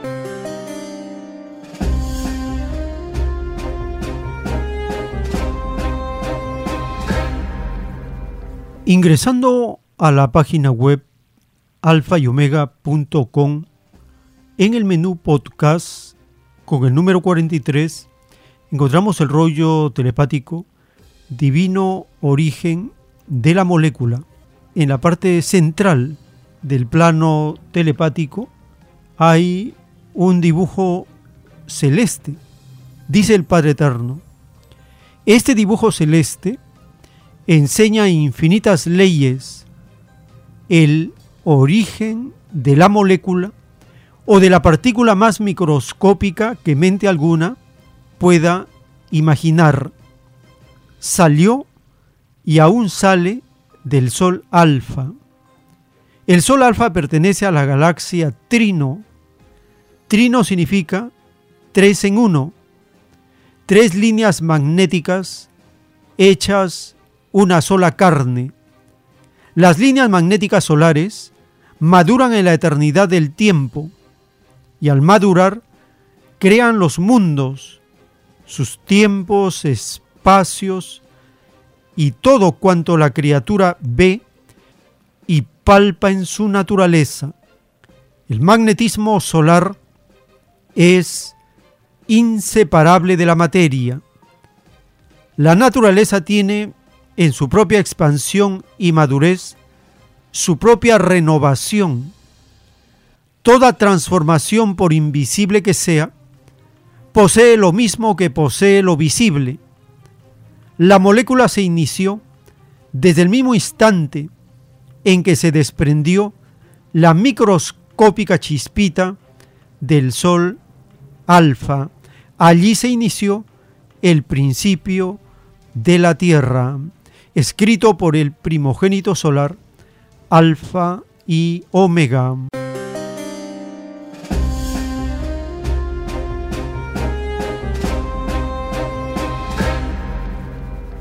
En la primera parte del plano telepático, origen de la molécula, el Padre Eterno nos explica que Él enseña las cosas tomando el futuro y también el pasado, cosa que nosotros en esta dimensión terrestre no podemos hacer, porque tenemos olvido del futuro y olvido del pasado.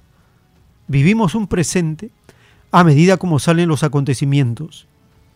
Hemos prometido, dice el Padre Eterno, ser padres modelos. Hemos prometido, no jurado. El juramento encierra desconfianza y no es de la luz. En esta primera parte del origen de la molécula, para conocer luego las consecuencias de nuestros actos, como los complejos, los vicios, etc. Nos dice el Padre Eterno que Él estando en todas partes, está también en la boca de todos sus hijos, y cuando su libre albedrío lo estima conveniente, Él se expresa por la boca de sus hijos. ¿Cuántas veces una palabra de Dios que se transmitió por boca humana y muchas veces también las personas, los seres, no reconocieron esa presencia de Dios? Escuchemos la primera parte del rollo telepático Origen de la molécula.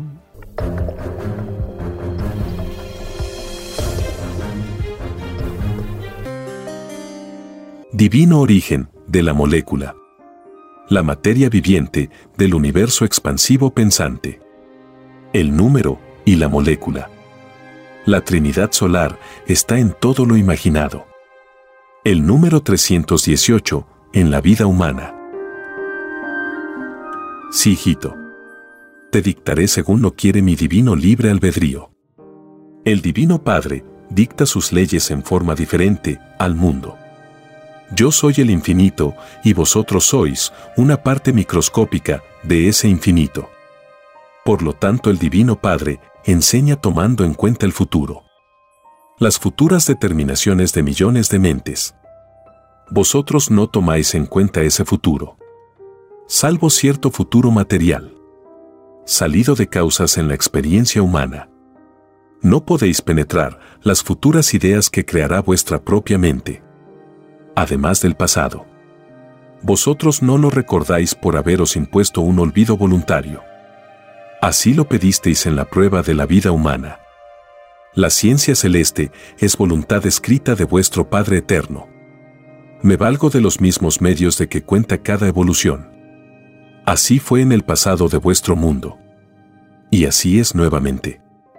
Nunca sobrepaso una ley salida de mí mismo. Nunca me anuncio con alardes. Siempre lo hago con humildad y sencillez. Tal como os fue mandado. Un padre debe ser modelo en todo. Los padres rendirán cuenta de todos sus actos. Pidieron ser padres modelos en el reino de los cielos.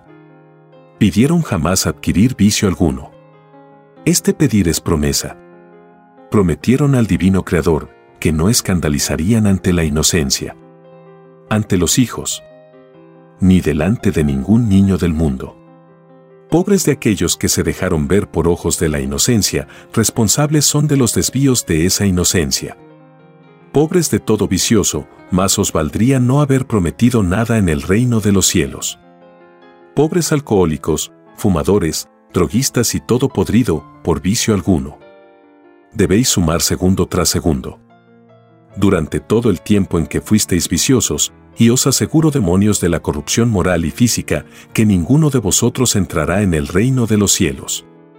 Jamás corrompido alguno ha entrado en la gloria del Padre. Sí, hijito.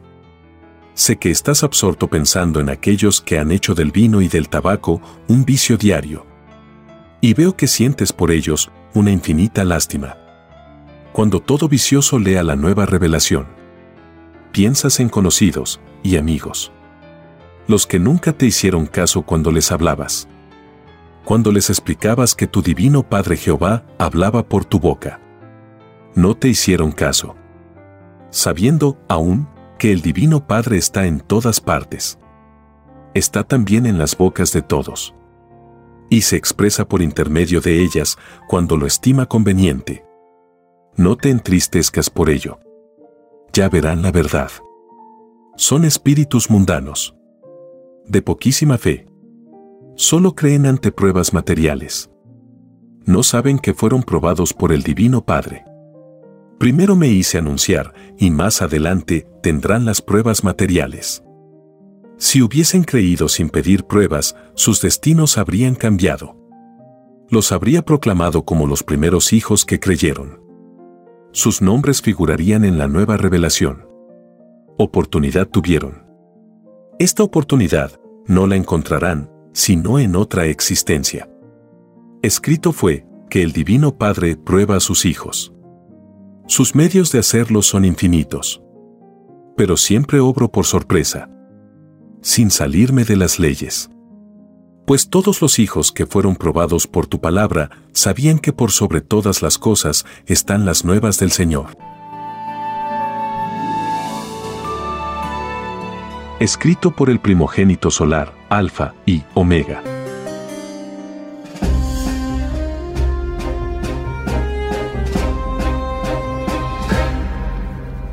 En la doctrina del juicio final, en el libro Lo que vendrá, están los títulos de los planos celestes de la escritura telepática, dictados por el Divino Padre Eterno. El título 3691 dice, en la prueba de la vida, muchos confundieron a la justicia terrenal por culpa de sus propios intereses. Los que hicieron daño a la justicia de los hombres lo pagan por moléculas, segundos e ideas en el divino juicio de Dios. Por ello se escribió, no se puede servir a dos señores, no se podía servir a los propios intereses y a la vez tratar de servir a una justicia. Los imperfectos nunca sirvieron para las prácticas de la justicia. La justicia humana desaparece con su propio mundo, mas los pecadores que volvieron a caer lo pagan antes de irse al mundo espiritual, escrito por el primogénito solar, Alfa y Omega.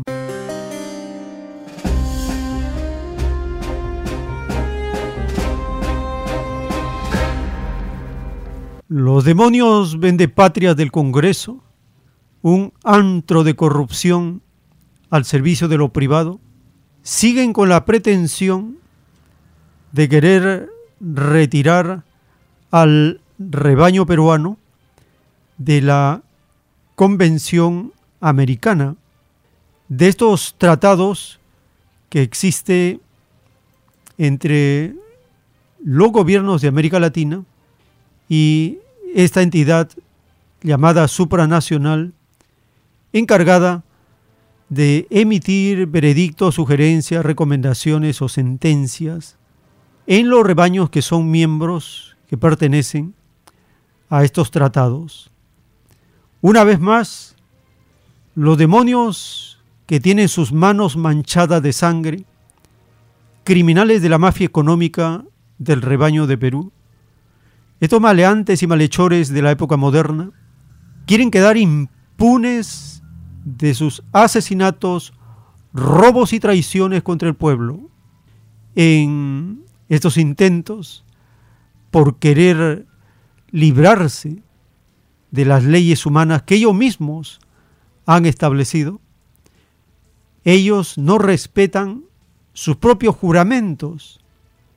Dice el Padre Eterno, Basta que vean oro y para nada sirven sus juramentos.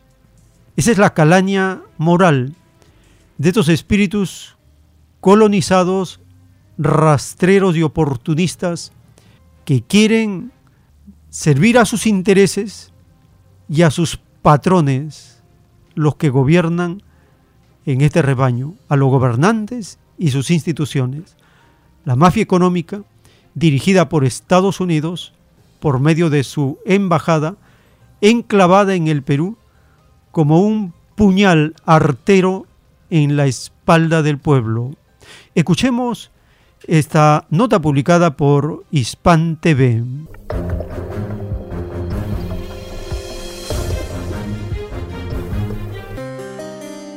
El Parlamento peruano, al igual que el régimen de Alberto Fujimori en 1999, intenta retirar al país del tratado internacional.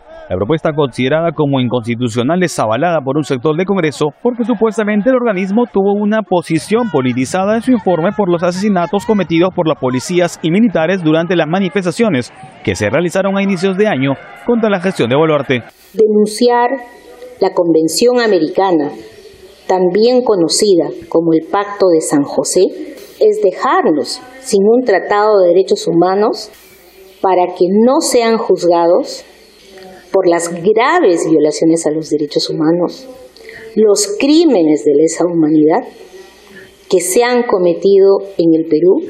La Corte fundamenta y crea nuevos estándares en materia de derechos humanos, de cómo debe ser interpretada la Convención Americana el presidente de la Comisión de Relaciones Exteriores del Congreso, el fujimorista Alejandro Aguinag, es uno de los principales impulsores de la iniciativa, ya que tiene un conflicto de intereses con la Corte Interamericana de Derechos Humanos, debido a que él fue uno de los exministros de salud del régimen de Alberto Fujimori, que debió ser investigado por el caso esterilizaciones forzadas. La Comisión Interamericana de Derechos Humanos ha llevado el caso de Celia Ramos ante la Corte Interamericana y por eso su apuro, señora Inaga.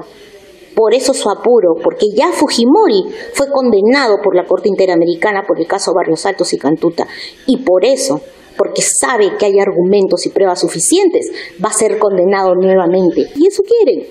es incumplir con sus obligaciones en materia de derechos humanos, incumplir con las sentencias que ya ha dictado la Corte Interamericana de Derechos Humanos, incumplir con las obligaciones, con las opiniones consultivas, perdón. Tanto el Ejecutivo como el Congreso persistirán en separar a Perú de la Convención Americana sobre Derechos Humanos debido a su confrontación de intereses con el Tratado Internacional. Y como hemos visto, en un informe contundente de la Convención Interamericana de Derechos Humanos, ha encontrado responsabilidad penal política al gobierno de Dina Boluarte, a la misma Dina Boluarte, Alberto Tarola, a los ministros de Interior por las protestas que se han realizado desde diciembre del año pasado. En esta ocasión ellos siguen una actitud terca porque se encuentran empoderados, porque sienten que son impunes, porque sienten que pueden perpetuarse en el poder. Hasta la fecha se presentaron tres proyectos de ley para que Perú se retire de la Corte Americana, pese a que es el tratado interamericano más importante de derechos humanos. Aaron Rodríguez, Hispan TV, Lima. Los últimos tiempos.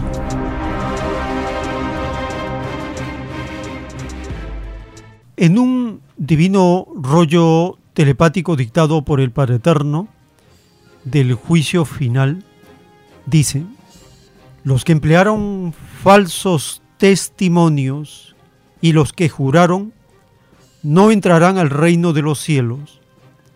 El juramento no se conoce en el reino de los cielos, porque se desconoce la desconfianza. En tu mundo se jura porque no se tiene confianza entre sus criaturas. El juramento salió de los usureros. Su psicología es la posesión material. En la justicia humana influye las ansias de ganar, no prima lo espiritual. Es una justicia que justifica una injusticia, la injusticia del propio sistema de vida. Es una farsa, porque el que tiene oro es respetable, el que no lo tiene es condenado. De verdad os digo que todos aquellos que quedaron libres de la justicia terrenal por la influencia del dinero, no entrarán al reino de los cielos. Es más fácil que entre uno que no pagó por su liberación a uno que pagó. Y de verdad os digo que ninguno de vuestros jueces entrarán al reino. Es más fácil que entre uno que no fue juez en la vida a uno que lo fue, escrito por el primogénito solar, Alfa y Omega.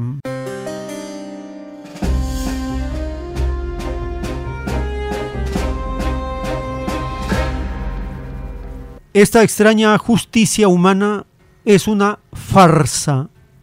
El que tiene oro es respetable. El que no lo tiene es condenado. Hay un conflicto entre la llamada fiscal de la nación y la Junta Nacional de Justicia. El conductor de IDL Radio, Glatzer Tuesta, en su programa hizo un comentario de la sentencia del Poder Judicial que anulaba una medida cautelar hecha por la llamada fiscal para que no la investiguen. Escuchemos esta nota, este segmento del programa de Glatzer Tuesta.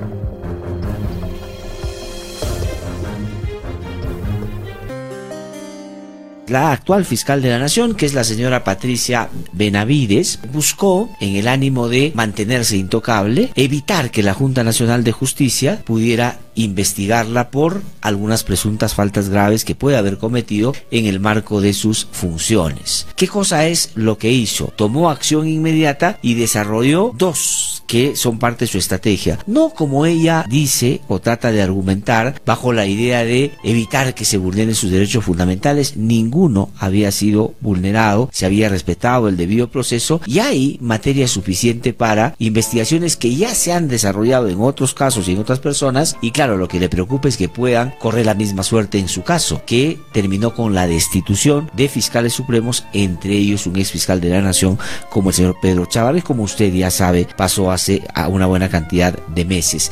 ¿Qué cosa hizo? Llevó el caso al Poder Judicial, presentó una medida cautelar. ¿Qué es esto? Es decir, le dijo a una jueza en ese momento, están atentando contra mis derechos fundamentales, por lo tanto te pido que paren esto que no me sigan investigando y además desarrolló una medida concreta para que eso sea de inmediato. De la noche a la mañana, para decirlo en términos más coloquiales y cotidianos, una jueza del Poder Judicial atendió su pedido y le dio la razón, utilizando además normas ya derogadas y sin justificar de modo alguno su decisión. ¿Qué cosa es lo que dijo la jueza? Dijo, bueno, no se puede tocar a la fiscal de la nación, no la pueden investigar y anuló toda posibilidad de investigarla. En todos los casos, no solo los que ya estaban en curso, sino los que podrían venirse más adelante, que dicho sea de paso son varios. Entonces la Junta Nacional de Justicia se vio atada de manos.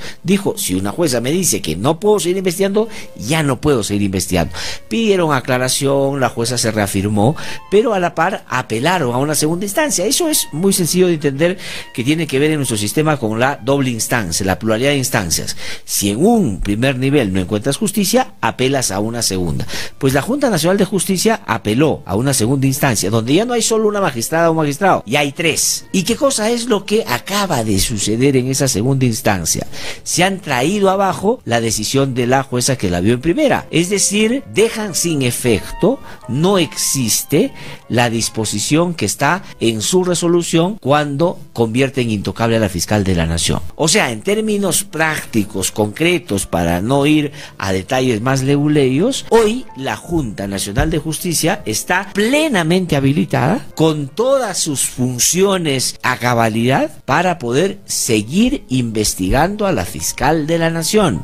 ¿Qué cosa le ha dicho la sala de apelación a la jueza que le dio la razón sin argumentar de manera sustantiva el caso? Le ha dicho que esto se tiene que anular y que tiene que producirse otro pronunciamiento, pero que se sostenga primero en leyes vigentes y en segundo lugar no puede ser a la ligerita nomás para salvar a una autoridad que más bien debiera estar rendiéndole cuentas a la Junta de Justicia hace ya bastante tiempo. ¿Qué cosa puede y desde mi modesto punto de vista debe hacer la Junta? Pues seguir investigando. Inmediatamente tomar acción y creo yo correspondería por la manera como ha actuado la fiscal en su caso, uno de ellos por cierto el generar acciones para favorecer, presuntamente favorecer a su hermana que está presuntamente involucrada en libertades a narcotraficantes, en procesos de corrupción que ahí se han producido y por supuesto se han conocido ya detalles a través de investigaciones de unidades independientes de investigación y en particular el trabajo excelente que ha hecho al respecto y del reportero entonces la señora hoy sí puede ser investigada y digo yo, en procesos de esta naturaleza en la que está inmersa, la Junta debiera inmediatamente, de manera cautelar, suspenderla. Porque si es capaz de tomar acción para evitar que le investiguen y hacerlo de cualquier modo, pues estamos frente al mismo riesgo. Esta actitud se va a mantener. ¿Tiene la Junta esa posibilidad? Por supuesto. En casos graves, emblemáticos, que la Junta por lo que ya tiene en la investigación inicial podrían constituirse en inclusive decisiones finales que pueden ser muy severas como la institución, tiene esa posibilidad y debiera, debiera inmediatamente tomarla. ¿Lo puede hacer? Lo puede. ¿Lo debe hacer? Creo que lo debe hacer. Vamos a ver cómo responde la Junta. Eso por un lado. Pero otro lado, va a esto generar seguramente que en el Congreso le metan fierro a fondo y pisen el acelerador para acabar con la Junta Nacional de Justicia, ya que a la fiscal ahora la Junta sí la puede suspender. Los últimos tiempos.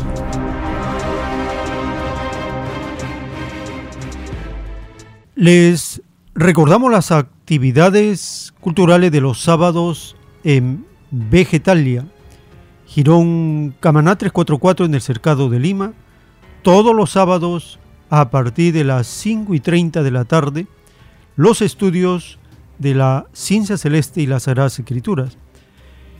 Y en el distrito de Lince, en Avenida César Canevaro, 469, en el restaurante vegetariano Fuente Natural, puede acercarse también de lunes a sábado a partir del mediodía para solicitar sus materiales para la difusión y dar el aviso colectivo de la llegada de la ciencia celeste, tanto para que lean los rollos telepáticos o escuchen la lectura de los planos celestes. Bien, llegamos nuevamente a un espacio para vuestra participación. Tenemos una llamada. Aló, su nombre, ¿de dónde se comunica? Eh, Francisco León de San Martín de Porres, hermano Joel. Adelante, hermano, le escuchamos. Dos puntitos. En cuanto a esto de, la de quererse salir de la Convención Interamericana de Derechos Humanos, es para que esta dictadura haga lo que le da la gana sin tener que responder a nadie. Eso es lo que eh, eso es lo que claman, ¿no? Los derechistas, los fascistas que este, quieren imponer su voluntad, quieren imponer el saqueo, quieren imponer el hambre, quieren imponer la falta de salud, a como lugar y que el pueblo no tenga dónde quejarse. Ahora, eh, eh, la señora Dina Boluarte hace pocas horas ha sacado un decreto por el cual amplía el estado de emergencia al cercado de Lima. Es en el cercado de Lima donde se dan muchas protestas. Entonces lo que ella quiere es que la gente tampoco proteste. Y eso ya varias veces ha demostrado que no le gusta que la gente le encargue, ¿no? que la gente le demuestre su repudio. Al igual que los demás miembros de esta mafia que nos gobiernan y que están en todos los ministerios, eh, en, en, las Fuerzas Armadas, en el Poder Judicial, Congreso, etcétera, etcétera. Ahora, el punto dos, eh, el día de ayer pedí una cita en el salud, ¿no? Para tener un control que debería tener, ya me tocaba en estos días. Y la respuesta que me dan es que esto no se puede hacer hasta el mes de diciembre. Es decir, todo un abuso, ¿no? De estos, todo contra nosotros, los adultos mayores, y que este gobierno, que tanto dice que habla hace por el pueblo, ¿no? Que juntos saldremos adelante, no es capaz de resolver, tampoco es capaz de resolver la falta de medicina. Es decir, si no se cuida la salud del pueblo, ¿qué servicio da el gobierno a este pueblo que trabaja y contribuye al mantenimiento del Estado? Si no se da una educación adecuada qué tipo de, eh, de profesionales, qué tipo de personas se estaba formando en el país. Entonces vemos claramente que este gobierno es más y peor de lo mismo. Muy agradecido. Gracias, hermano, por su participación. Tenemos un contacto nuevo. Aló. Aló, hermano. Muy buenos días. Eh, Adelante, hermana, le escuchamos. Muchas gracias.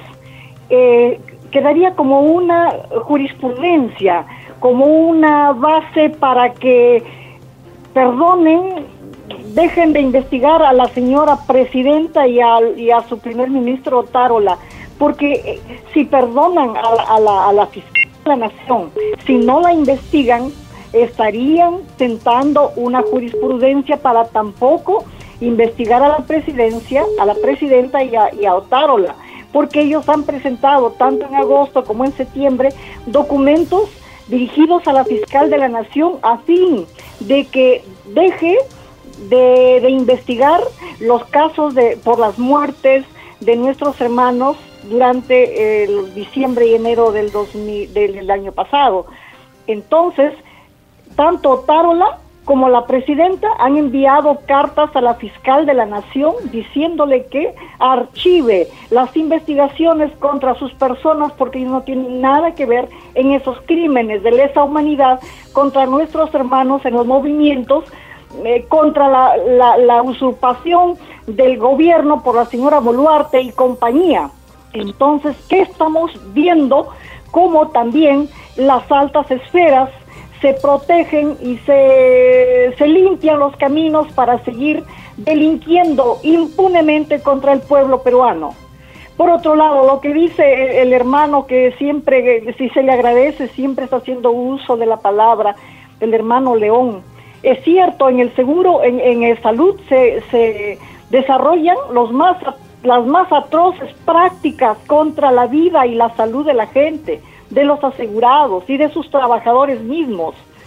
Nosotros fuimos al hospital porque mi esposo tuvo un accidente cerebrovascular y yo no sabía que estaba también con 20 de presión y no nos atendían, no nos atendían porque había prioridad por los que ya se estaban muriendo. O sea que a los recientes, a los ingresantes hay que dejarlos que se agraven y para, es, parece que es una consigna, dejar morir a los viejitos, no pagar sus derechos a los viejitos, retenerle todo tipo de beneficio que vaya dirigido a ellos.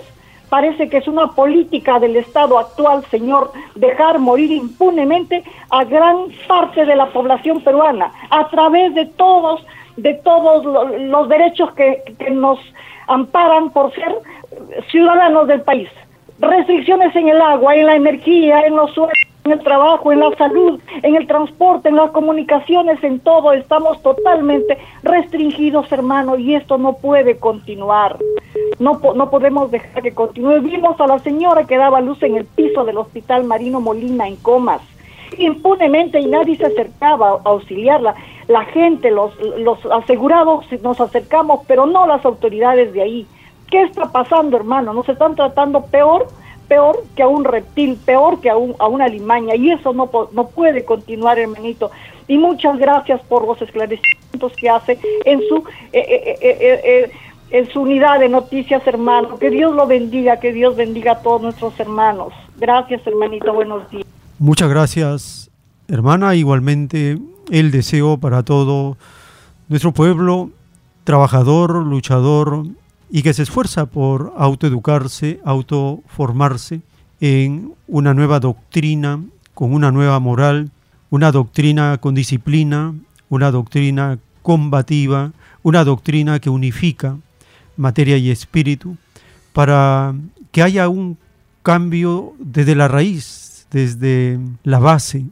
Estamos en un punto crucial, determinante de la historia de la humanidad, porque el capitalismo tiene que ser abolido de la faz de la tierra. Ha demostrado su incapacidad, su maldad, su bestialidad. Ha demostrado ser el mismo Satanás como sistema de vida. Dice la ciencia celeste que cuando toda la humanidad descubre al demonio, el demonio llega a su fin.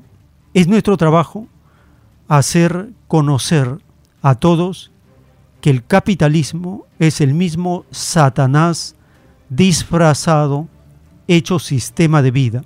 Todo sufrimiento no tiene por qué existir, no tiene por qué haber ninguna necesidad, carencia, pobreza, riqueza, no tiene por qué haber esas cosas de desigualdad, porque la naturaleza que Dios ha creado y en la que trabaja segundo tras segundo para procurarnos el aire que respiramos, el agua, los alimentos. Todo eso es trabajo de Dios, de la divinidad, para que nosotros podamos disfrutar de una vida en plenitud. ¿Quién se opone a ello? El demonio capitalista, bendecido por los demonios religiosos y guarecidos por los demonios militares. Son los yugos de la humanidad, son las legiones de Satanás que llegan a su fin, porque la doctrina del Padre Eterno está combatiendo al demonio de este mundo y se formará un ejército sin límites del Cordero de Dios, como anuncia el libro del Apocalipsis, y el Cordero vencerá a la bestia, porque es el Señor de señores y el Rey de reyes. Muy bien, así llegamos al final de esta hora. Les agradecemos por estar acompañándonos y les invitamos a seguir tenemos todavía más información para compartir. Por la gracia del Divino Padre Eterno, vamos a continuar.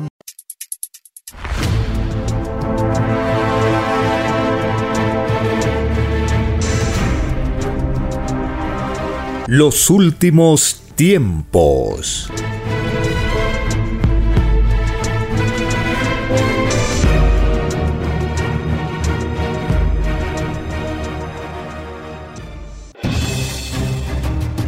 El tiempo ha llegado.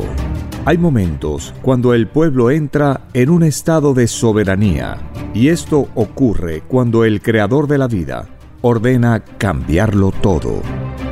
Por mandato divino, está escrito en la doctrina Alfa y Omega que deben constituirse congresos de obreros y obreras en todas las naciones. Cristo dijo en Lucas 12, verso 32, No temáis, pequeño rebaño, porque a vuestro Padre le ha placido daros el reino. Solo una unidad común, con nueva moral, dará paz al mundo. Por orden de Dios Padre, el mundo será dirigido por los trabajadores. Ha llegado el tiempo para que el pueblo escoja su propio destino y se gobierne a sí mismo. Alegraos, humildes del mundo, vuestro yugo llega a su fin.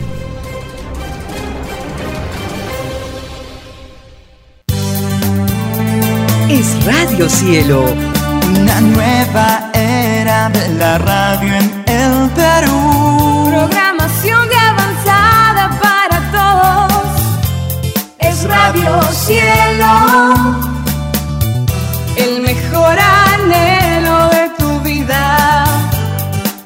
Radio Cielo. Sembrando amor y conciencia. Es Radio Cielo.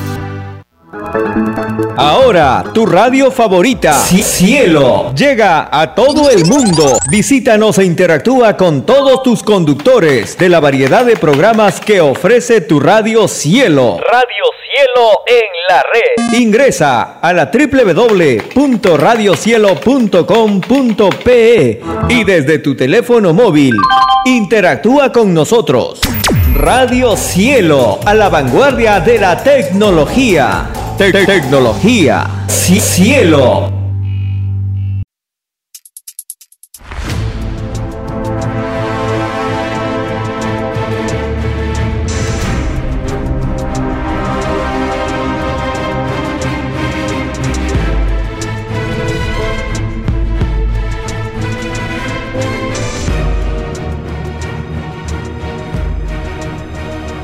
Porque los acontecimientos de la prueba de la vida no se detienen. Porque todo tiene un principio, un desarrollo y un fin. Estamos compartiendo los últimos tiempos. Una gran oportunidad para cambiar nuestros destinos y la vida. El cambio de costumbres provocará la caída del sistema de vida, de las leyes del oro. Los acontecimientos le salen al encuentro a las criaturas. Una nueva revelación, escrita por el primogénito solar, Alfa y Omega, se extiende por el mundo. Ciencia celeste, nueva moral, filosofía común, justicia divina. Los últimos tiempos.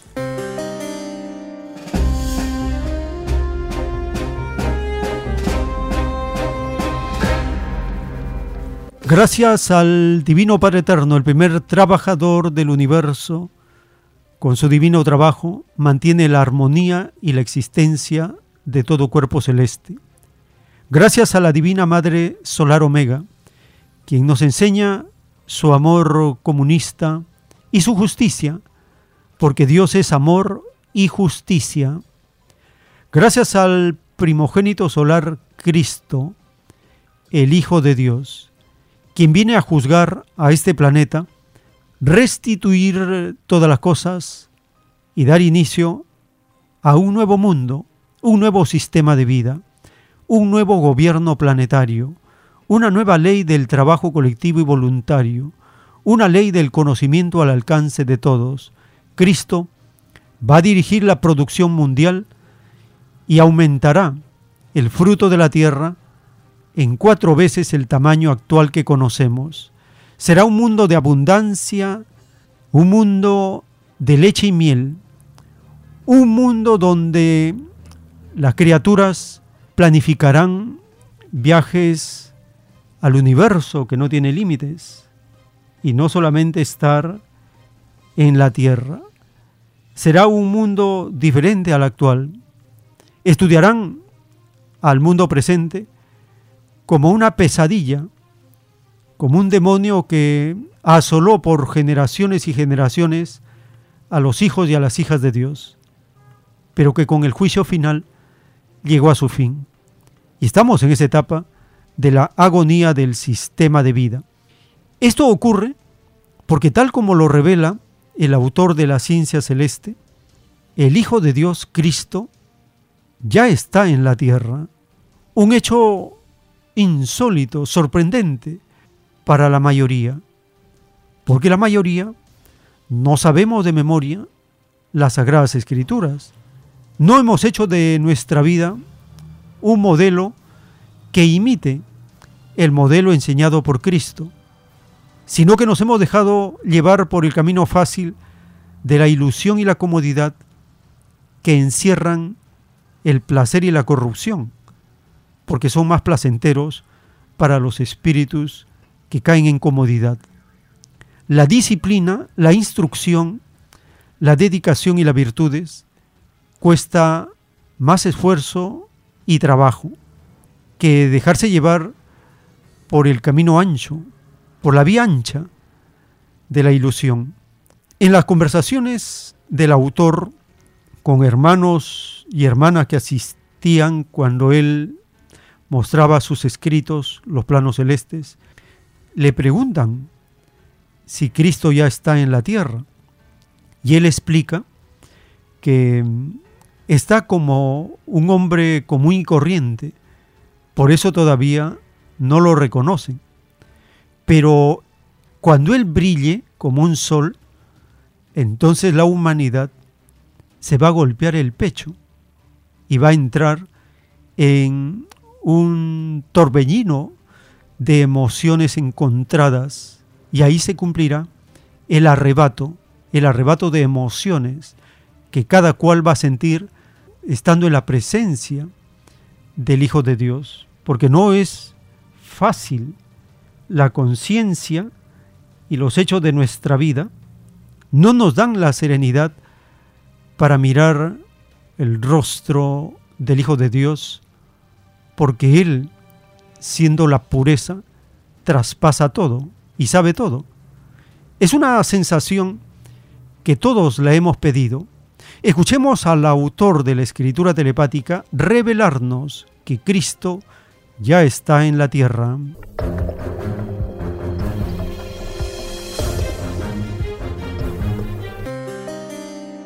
El padre coloca una sensación en la criatura y cambia la historia en Alfa y Omega dice. Entonces el Padre coloca unas sensaciones en la criatura y cambia la historia de un planeta. ¡Qué poder, ¿no? Un hermano lee un título. Divino origen del Hijo primogénito, dictado por el Divino Padre Jehová, desde el Sol Alfa de la galaxia Trino. Su Divina Madre Solar Omega. El número 318 y la Trinidad Solar.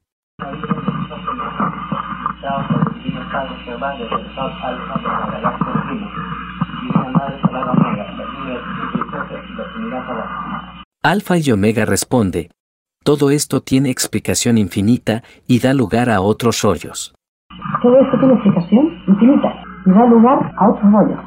Un hermano pregunta, ¿Cristo va a volver a venir? Alfa y Omega revela, Cristo ya está en la tierra y hace rato, pero estaba escrito que no le iban a reconocer. Cristo está en la tierra, pero está escrito que no lo iban a reconocer. Cristo viene y está igual que un ser humano, y como viene como un ser humano no le reconocen. Cristo viene y está igual que un ser humano. Y, y como viene como un ser humano no le reconocen. Y cuando demuestra el poder, ahí lo reconoce la roca a él. Cuando demuestra el poder, ahí lo reconoce la roca. Entonces, dice el Padre, la aparición de Cristo es como un hombre común y corriente, Entonces dice el Padre, la aparición de Cristo es como un hombre común y corriente. y muchos han tratado con él, dice, pero en un instante dado, este hombre empieza a brillar como un sol, Y muchos han tratado con él, pero en un instante la sorpresa que generará en ellos.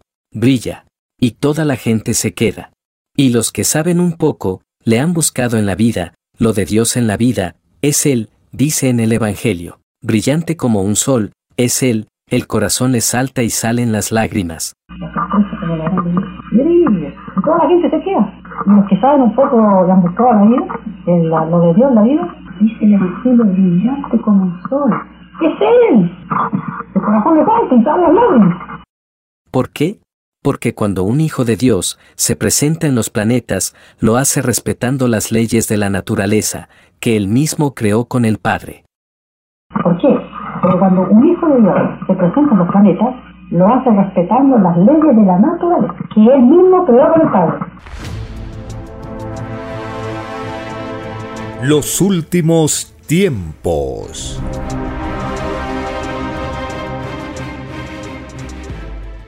En la revelación del Cordero de Dios, dictada por el Padre Eterno, en un plano celeste está escrito, He aquí el final de la recta alfa y principio del círculo omega. He aquí la triceptación de un ángulo recto de 90 grados. He aquí el alfa hecha círculo. He aquí el nacimiento de un nuevo mundo.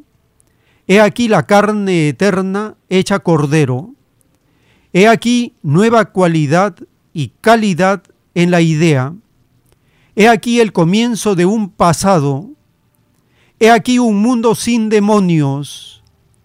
He aquí la caída de la filosofía del oro. He aquí lo que nunca debió de haber existido. He aquí el principio de un paraíso anulado momentáneamente por demonios que pidieron conocer la vida humana. He aquí una época sin igual en este mundo.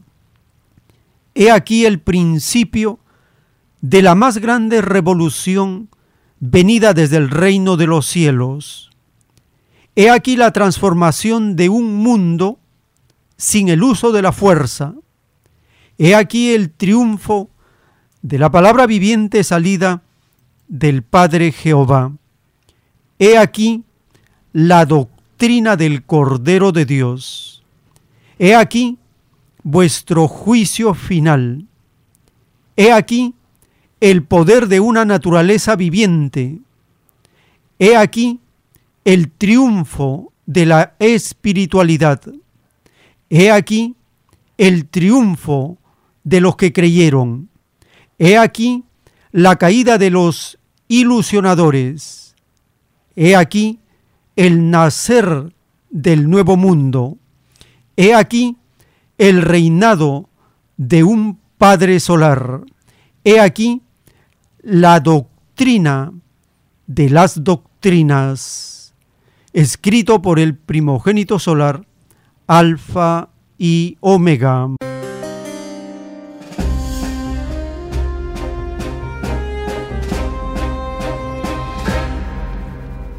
Estamos a las puertas de un nuevo triunfo del Cordero de Dios en este planeta. En el capítulo 11 del libro de Juan, ahí se menciona cómo el divino Jesús de Nazaret, luego de haber hecho resucitar a Lázaro, este impactante poder sobre la muerte al resucitar a Lázaro, Jesús es invitado por la familia de Lázaro para una celebración de agradecimiento. Allí ocurren hechos sorprendentes, porque Jesús viene para que todos puedan ser guiados y llegar nuevamente al divino Creador, luego de dejar atrás la ceguera espiritual y la dureza de corazón. Escuchemos el capítulo 12 del libro de Juan.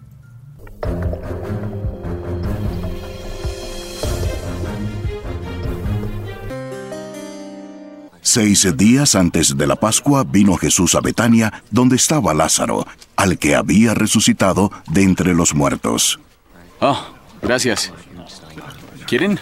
Oh, gracias. ¿Está bien? No por ahora. Sí. Allí hicieron una cena en su honor de Jesús, y Marta servía. Lázaro era uno de los que estaban a la mesa con él.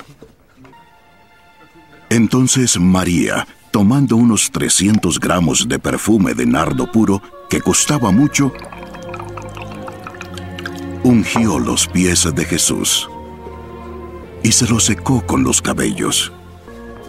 Y la casa se llenó con la fragancia del perfume. Judas Iscariote, uno de sus discípulos, el que lo iba a entregar, dijo, ¿Por qué no se vendió este perfume? Por el valor del salario de un año. Para darlo a los pobres. Pero dijo esto no porque se preocupara por los pobres, sino porque era un ladrón, y como tenía la bolsa del dinero, robaba de lo que se echaba en ella. Déjala. Lo guardaba para mi sepultura.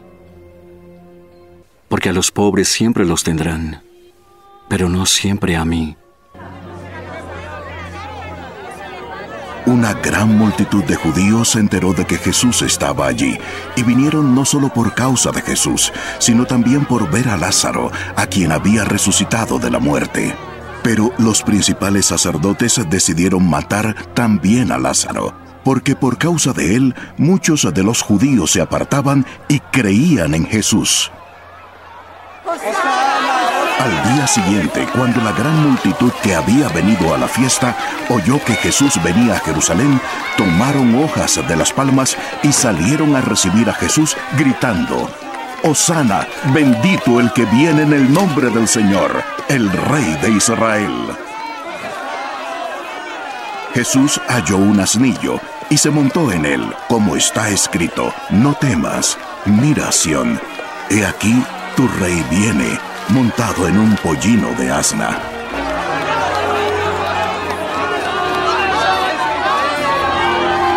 Sus discípulos no entendieron esto al principio, pero después, cuando Jesús fue glorificado, entonces se acordaron de que esto se había escrito de él y de que le habían hecho estas cosas. Y así la gente que estaba con Jesús cuando llamó a Lázaro del sepulcro y lo resucitó de entre los muertos, daba testimonio de él. Por eso una multitud salió al encuentro de Jesús, porque habían oído que había hecho esta señal. Los fariseos se decían unos a otros. ¿Ya ven? Así no conseguiremos nada. Miren, todo el mundo se va tras él. Había unos griegos entre los que subían a Jerusalén a adorar en la fiesta. Fueron a Felipe, que era de Bethsaida de Galilea, y le rogaban, Señor, queremos ver a Jesús. Felipe fue y se lo dijo a Andrés. Y los dos fueron a contárselo a Jesús. La hora ha llegado en que el Hijo del Hombre se ha glorificado. En verdad les digo que un grano de trigo queda solo un grano, si no cae en tierra y muere. Pero si muere, luego produce mucho fruto. El que ama su vida la pierde. Y el que aborrece su vida en este mundo, la guardará para vida eterna. Si alguien me sirve, que me siga, y mi servidor estará conmigo donde yo estoy, y mi Padre honrará a cualquier que me sirva.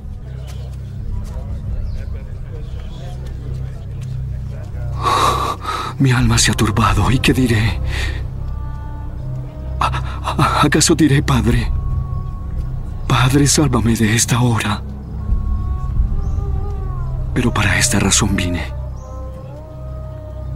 Para pasar por esta hora y diré, Padre, glorifica tu nombre.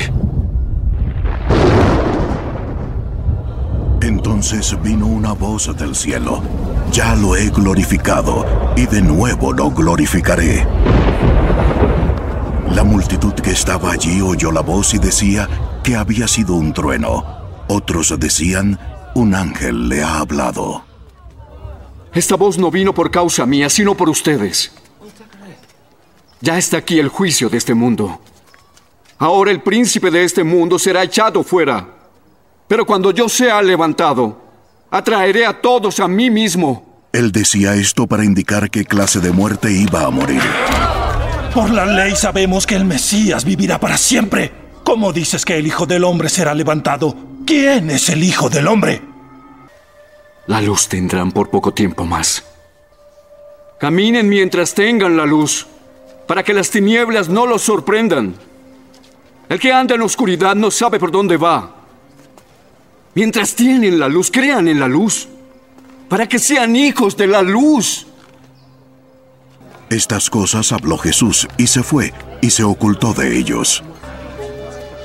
Pero aunque había hecho tantas señales delante de ellos, no creían en él, para que se cumpliera la palabra del profeta Isaías, que dijo, Señor, ¿quién ha creído a nuestro anuncio? ¿Y a quién se ha revelado el brazo del Señor? Por eso no podían creer, porque Isaías dijo también, Él ha cegado sus ojos y endurecido su corazón, para que no vean con los ojos y entiendan con el corazón, y se conviertan, y yo los sane. Esto dijo Isaías porque vio su gloria y habló de él. Sin embargo, muchos, aún de los líderes, creyeron en él, pero por causa de los fariseos no lo confesaban para no ser expulsados de la sinagoga, porque amaban más el reconocimiento de los hombres que el reconocimiento de Dios. Entonces Jesús exclamó, El que cree en mí, no cree solo en mí, sino en aquel que me ha enviado. Y el que me ve, ve también al que me ha enviado. He venido al mundo como la luz, para que los que creen en mí no se queden en tinieblas. Al que oye mis palabras y no las guarda, no lo juzgo, porque no vine a juzgar al mundo, sino a salvarlo. El que me rechaza y no recibe mis palabras, tiene quien lo juzgue. La palabra que ha hablado, esa lo juzgará en el día final. Porque yo no he hablado por mi propia cuenta, sino el Padre que me envió me ha ordenado lo que debo decir y hablar.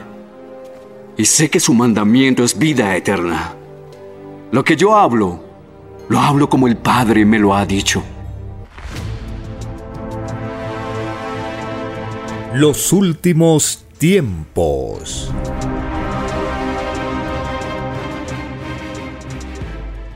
En la doctrina del Cordero de Dios, en los planos celestes, el Padre Eterno nos revela la divina vara da y quita, es decir, que los divinos mandamientos han venido observando a través de los siglos la actuación de cada criatura humana. Ellos son palabra viviente de Dios, que está en todas partes. Al decir viviente, significa que está en la misma idea humana, pues toda idea nace de seres vivos y quiere decir que la sola presencia del Creador es suficiente para dar y quitar vida cuando su divino libre albedrío así lo estima. La divina vara traerá justicia al mundo, todo será restituido. Al que le fue quitado injustamente, le será devuelto. Al que sufrió hambre, será hartado. Al que le fue robado, le será devuelto. Al que le sobra por usura, le será quitado. Al que fue atropellado en sus derechos, todo le será restituido. Y en esto último están los humildes del planeta. Son millones y millones, son los elegidos para el nuevo mundo, escrito por el primogénito solar, Alfa y Omega.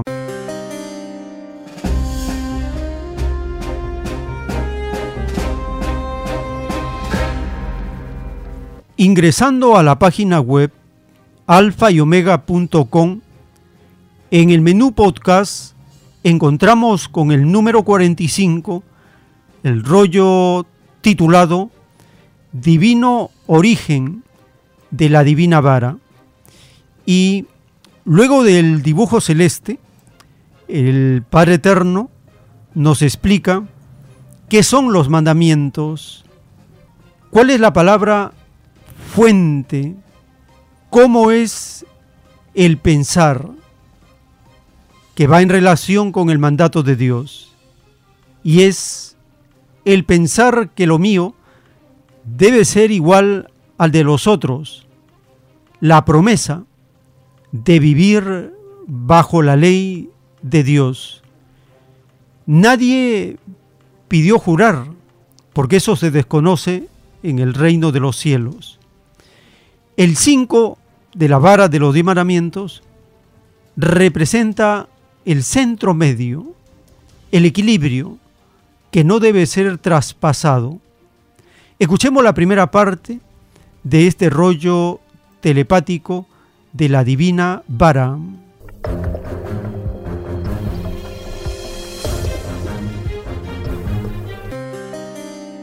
Divino origen de la divina vara. Caída del materialismo. Caída de la falsa historia, de la tierra.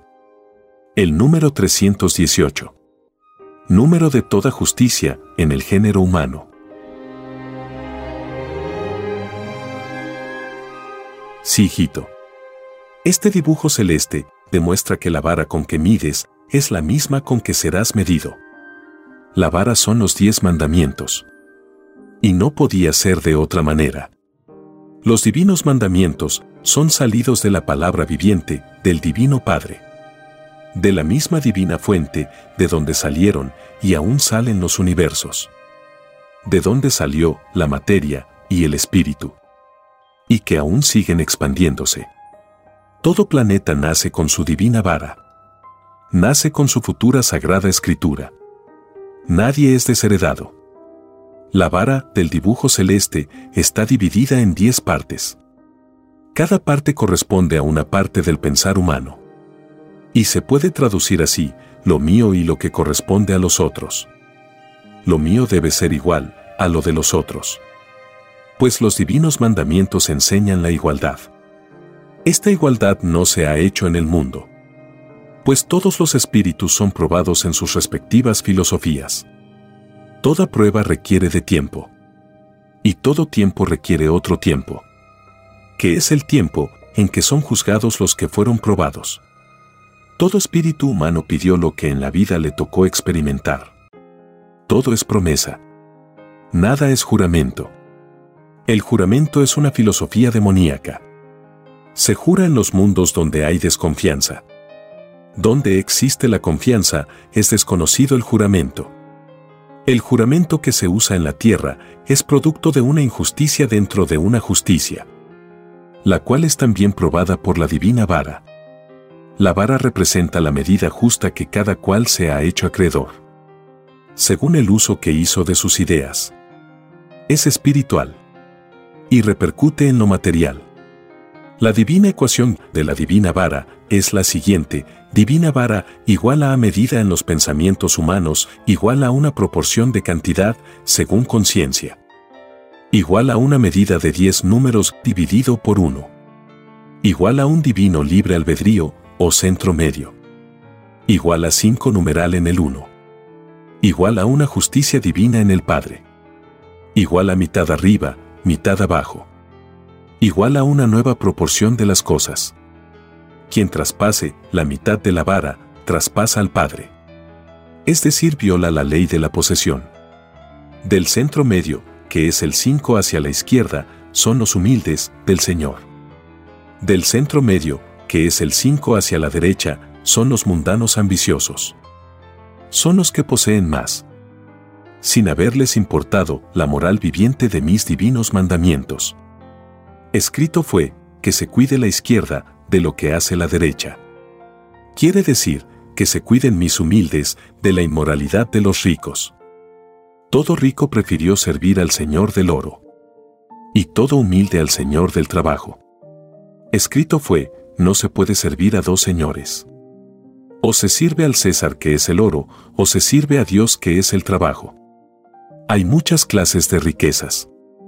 Y muchas maneras de hacerse rico. Mas, la más despreciable para el divino Creador es aquella que en su ambición explota a sus propios semejantes. Y quien explota a uno de mis hijos, al divino Padre explota. Pues estoy en la mente de todo explotado. Han transcurrido muchos siglos desde el instante en que el Creador dio a conocer al mundo sus divinos mandamientos. Todos los siglos transcurridos son un divino instante para el Padre Eterno. Un segundo celeste equivale a un siglo terrestre. Todos los momentos históricos del planeta acaban de ocurrir en el reino de los cielos. Escrito por el primogénito solar, Alfa y Omega.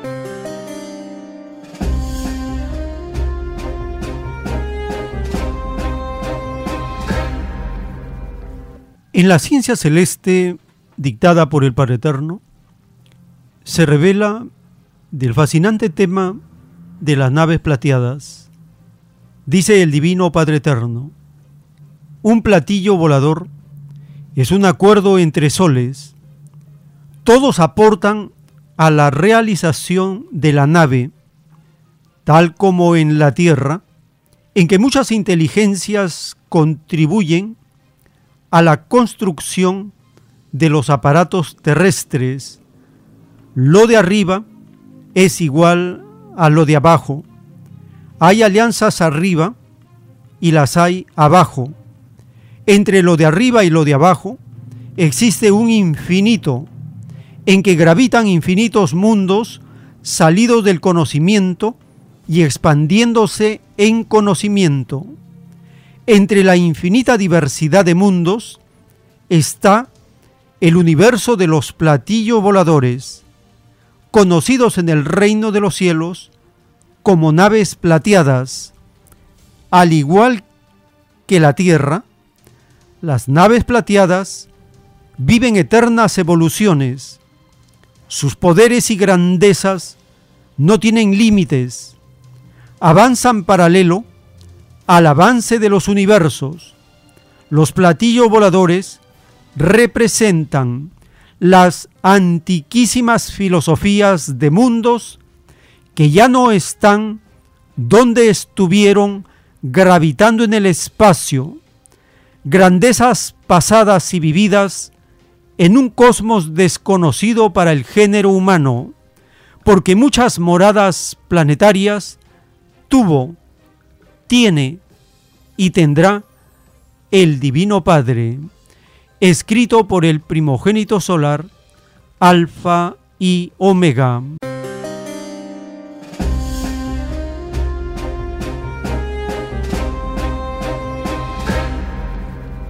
Ingresando a la página web alfa y omega.com, en el menú podcast encontramos con el número 46 el rollo telepático titulado divino origen de las naves plateadas. Colosales naves emergen detrás de colosales mundos. En esta primera parte, el Padre Eterno nos habla de la sensación transitoria, esa sensación de no darnos cuenta que podemos ser gigantescos frente a los microbios y a la vez microbios frente a los seres colosales de la creación. También nos habla de vivir una sola filosofía y menciona que el comer carne es un atraso evolutivo porque corresponde a épocas muy remotas del pasado del mundo antiguo que debió haber sido superado ya en esta etapa, en esta humanidad en esta nueva era con la llegada de la doctrina cristiana. Escuchemos la primera parte del rollo telepático de las naves plateadas.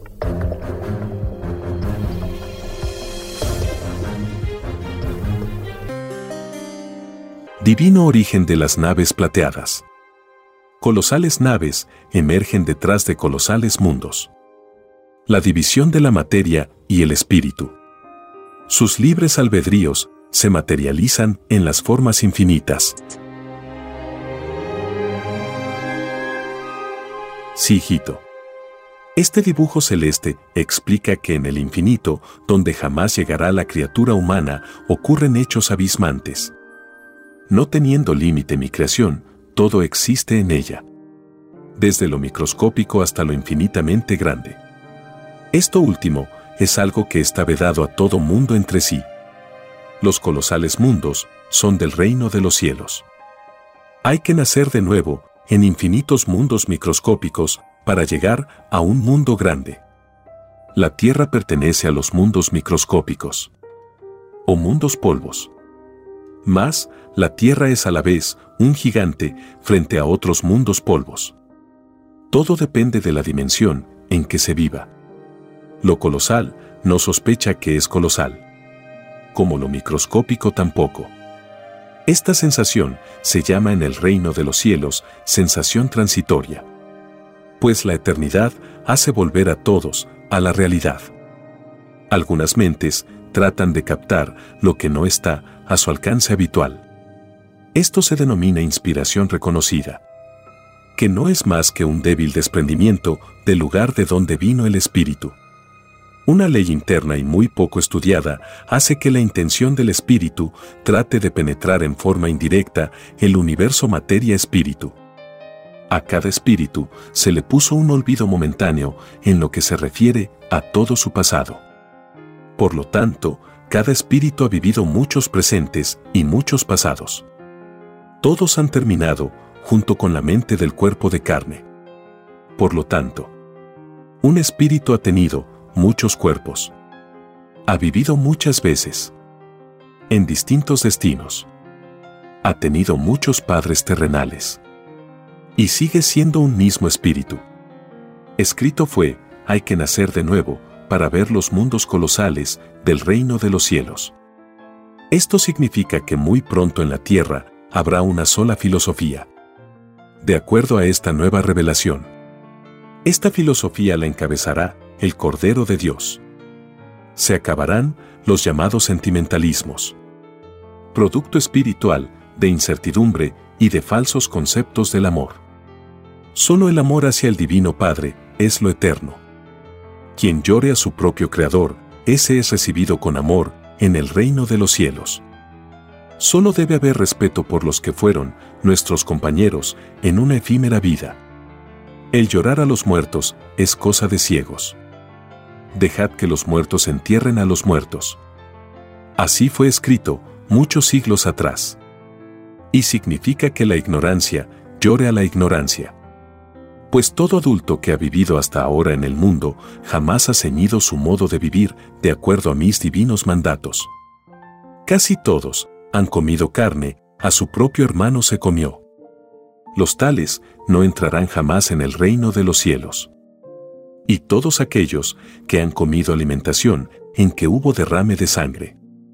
Esta costumbre de comerse unos a otros fue válida en remotos tiempos de la tierra. Esas criaturas pidieron vivir esa filosofía.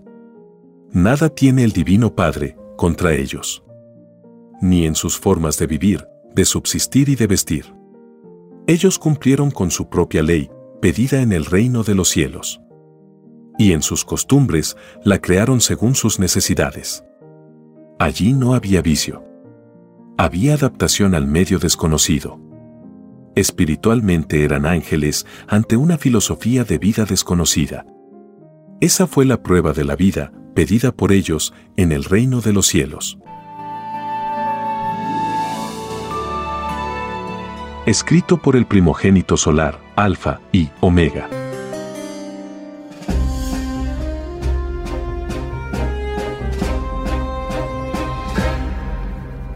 En la doctrina del Cordero de Dios, el Divino Padre Eterno, en las profecías escritas desde 1970 en adelante, refiriéndose a la formación del tercer mundo, el Divino Padre Eterno dice, a la bestia no le interesa el cómo se llame el movimiento de unidad que sale de millones de mentes. No le importa la grandeza de la unidad del mundo. Lo único que le interesa a la bestia es que no se toquen sus intereses. La bestia aprueba los nacionalismos porque de ellos saca provecho. Es una de las formas de ilusionar con que cuenta la bestia. Esta ilusión de defender el nacionalismo ha hecho ninguno que defendió patria haya vuelto a entrar al reino de los cielos. Y muchos están condenados porque violaron la ley del Padre, mataron por seguir a la bestia. La bestia condenó a ejércitos y generaciones enteras y hasta el último instante condenará a la bestia. La bestia está alarmada por la formación del tercer mundo. Tercer mundo, mundo de la Trinidad en revelación. El tercer mundo emergerá como la más grande potencia que haya existido en la tierra. El tercer mundo será dirigido por el Hijo primogénito solar Cristo. El tercer mundo vencerá a la bestia, porque aislada será la bestia, todos huirán de ella, como se huye de la peste, escrito por el primogénito solar, Alfa y Omega.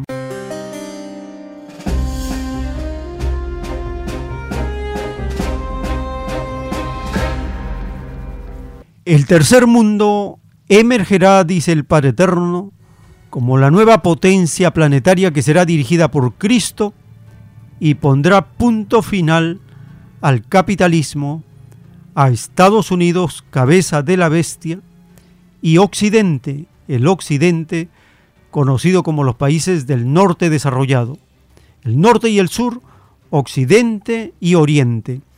Estamos en esa etapa decisiva del final de la prueba de la vida. El canal de la televisión de China en español publica un documento donde hace la aclaración del por qué tiene temor el norte del sur global. Escuchemos la primera parte de este documento del sur global.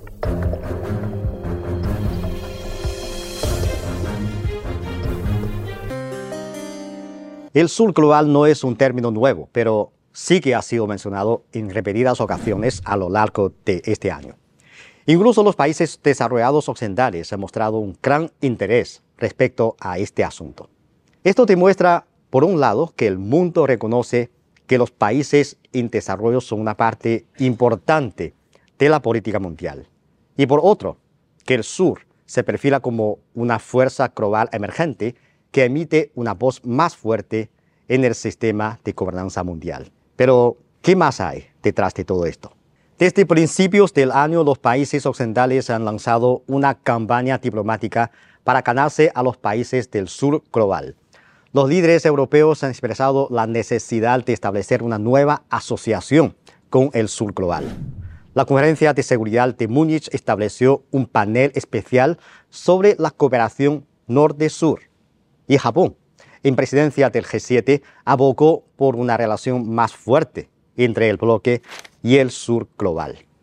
De repente las potencias occidentales relajan sus posturas y tratan al sur global como su invitado de honor. El cambio repentino fue algo desconcertante. Antes de entrar en materia es necesario aclarar una pregunta básica. ¿Qué es el sur global? Geográficamente los países desarrollados están situados principalmente en el norte del hemisferio boreal, mientras que los países en desarrollo están situados principalmente en el hemisferio austral y el sur del hemisferio boreal. Por ello, la comunidad internacional solía referirse a los países desarrollados como el norte y a los países en desarrollo como el sur. En las décadas de 1950 y 1960, algunos países que se habían desprendido del yugo colonial y habían emprendido el camino de desarrollo independiente comenzaron a utilizar el concepto de sur para referirse a sí mismos, lo que refleja la desigualdad sistémica entre el sur y el norte que representa a los países desarrollados. Este es el significado político del país del sur, y el sur global se ha desarrollado a base del concepto de sur. Durante décadas, en un orden mundial dominado por el occidente, las preocupaciones de los países del sur suelen ser ignoradas ¿Por qué de repente las potencias occidentales han comenzado a preocuparse por el sur global? Con esta interrogante decidí visitar a un experto en temas políticos. Tú dices, ¿por qué esa preocupación por el sur global? Sí. Muy sencillo, por China.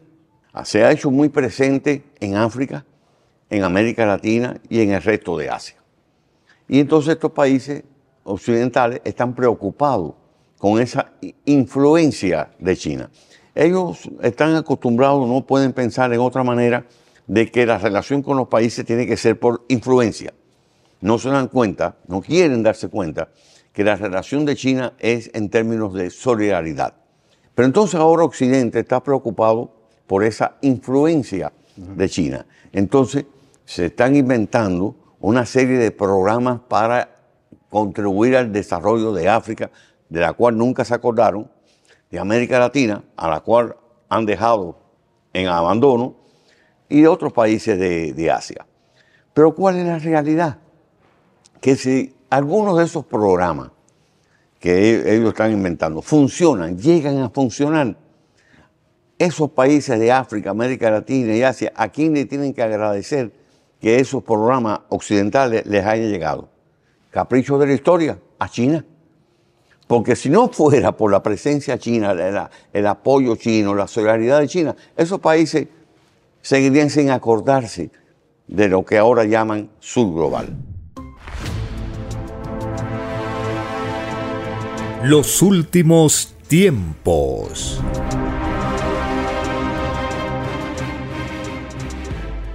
En la doctrina del Cordero de Dios, en la profecía del tercer mundo, escrita desde 1970, el Divino Padre Eterno anuncia, el tercer mundo será dirigido por el Hijo primogénito solar Cristo. El tercer mundo vencerá a la bestia, porque aislada será la bestia. Todos huirán de ella como se huye de la peste. El tercer mundo es el mundo del futuro, porque el Padre Jehová se vale de los sufridos, no de los que hicieron sufrir. El tercer mundo creará el comunismo en la tierra y se cumplirá la divina parábola de las escrituras del Padre Jehová. Todos son iguales en derechos delante de Dios. He aquí que todo el que fue explotado y engañado es primero en los acontecimientos del Padre, y siendo primero, es su propio constructor de su propio mundo. El tercer mundo representa el gobierno universal en este planeta. La historia del futuro los llamará los elegidos del Padre, y su poder no tendrá igual en la tierra, escrito por el primogénito solar, Alfa y Omega.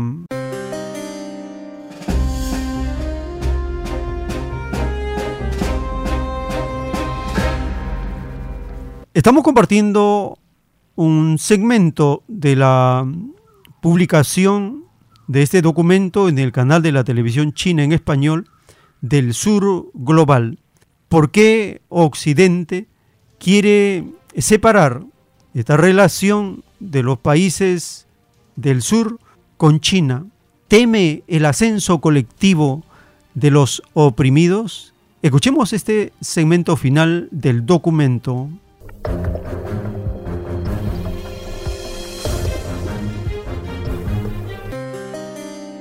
Sería algo bueno si como resultado el Occidente empezara a prestar atención a las necesidades básicas de supervivencia y desarrollo de los países del sur.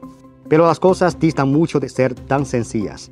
Este año, las dos cámaras de Estados Unidos han aprobado sucesivamente proyectos de ley que niega a China como país en desarrollo.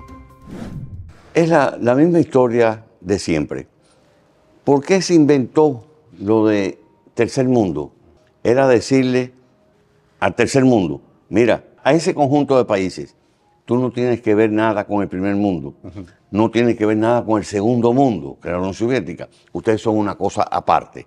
Era tratar de meter una cuña en las relaciones de esos países con la Unión Soviética, con Cuba y hasta con China, que fueron los países que ayudaron a su independencia.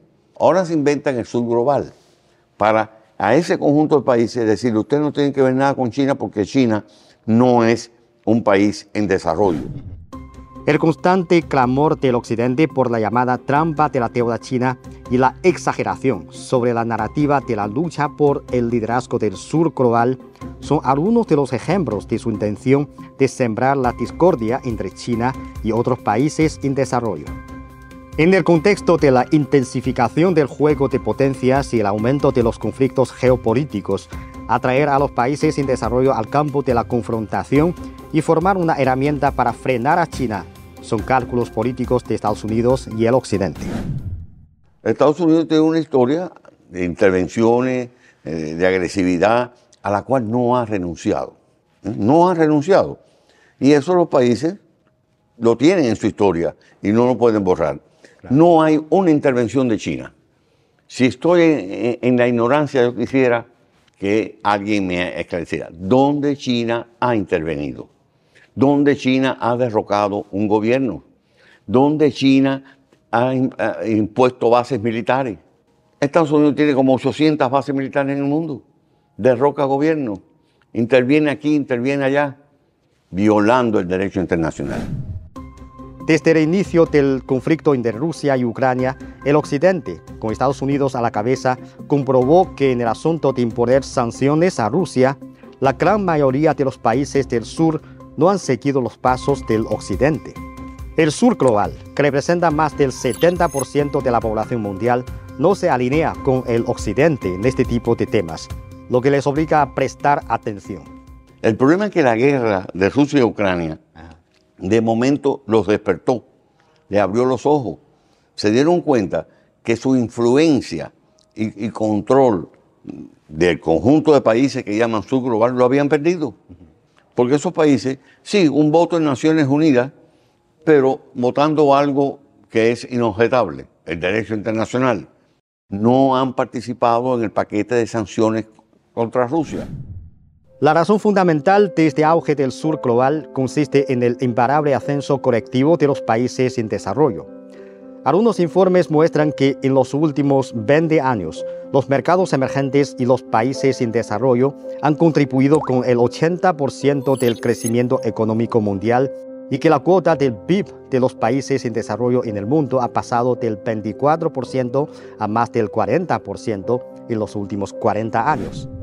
El doctor Klinker mencionó que en la vasta región conocida colectivamente como el sur global, China es más popular que Estados Unidos. La razón es sencilla. Mientras el occidente, representado por Estados Unidos, está obsesionado con exportar sus valores al mundo e ignorar las demandas de los países en desarrollo, China está llevando verdaderas oportunidades de desarrollo a estos a través de bienes públicos como la iniciativa de la Franja de la Ruta, o el Banco Asiático de Inversión e Infraestructuras. Los líderes del sur global confían cada vez más en defender sus propios intereses estratégicos en lugar de seguir los pasos del occidente. Ahora, frente a este cálculo geopolítico del occidente, los países del sur ven las cosas muy claramente. Los últimos tiempos.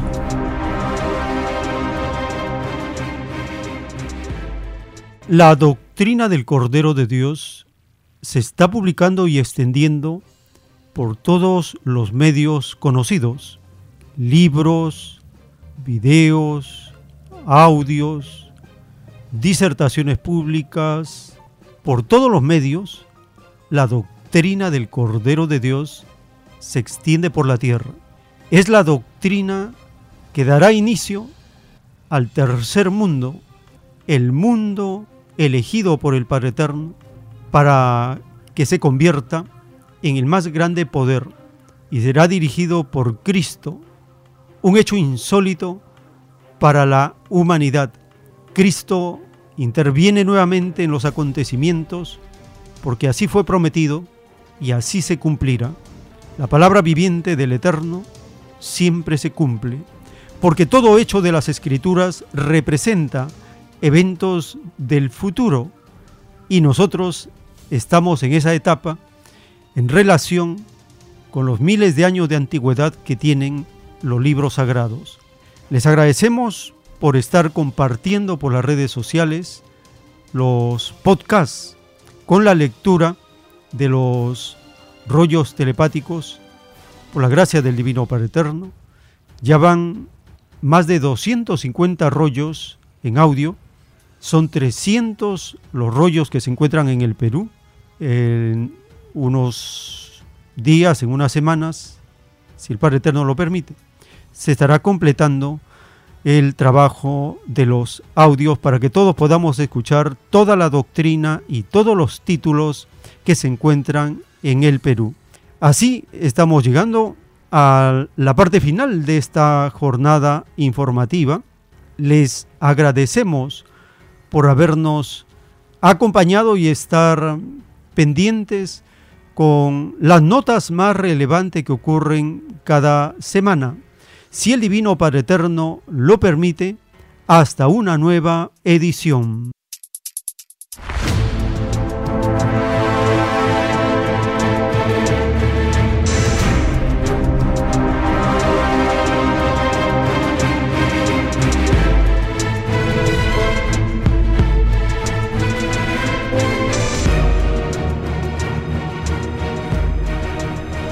Porque la vida en desarrollo no se detiene en ningún instante.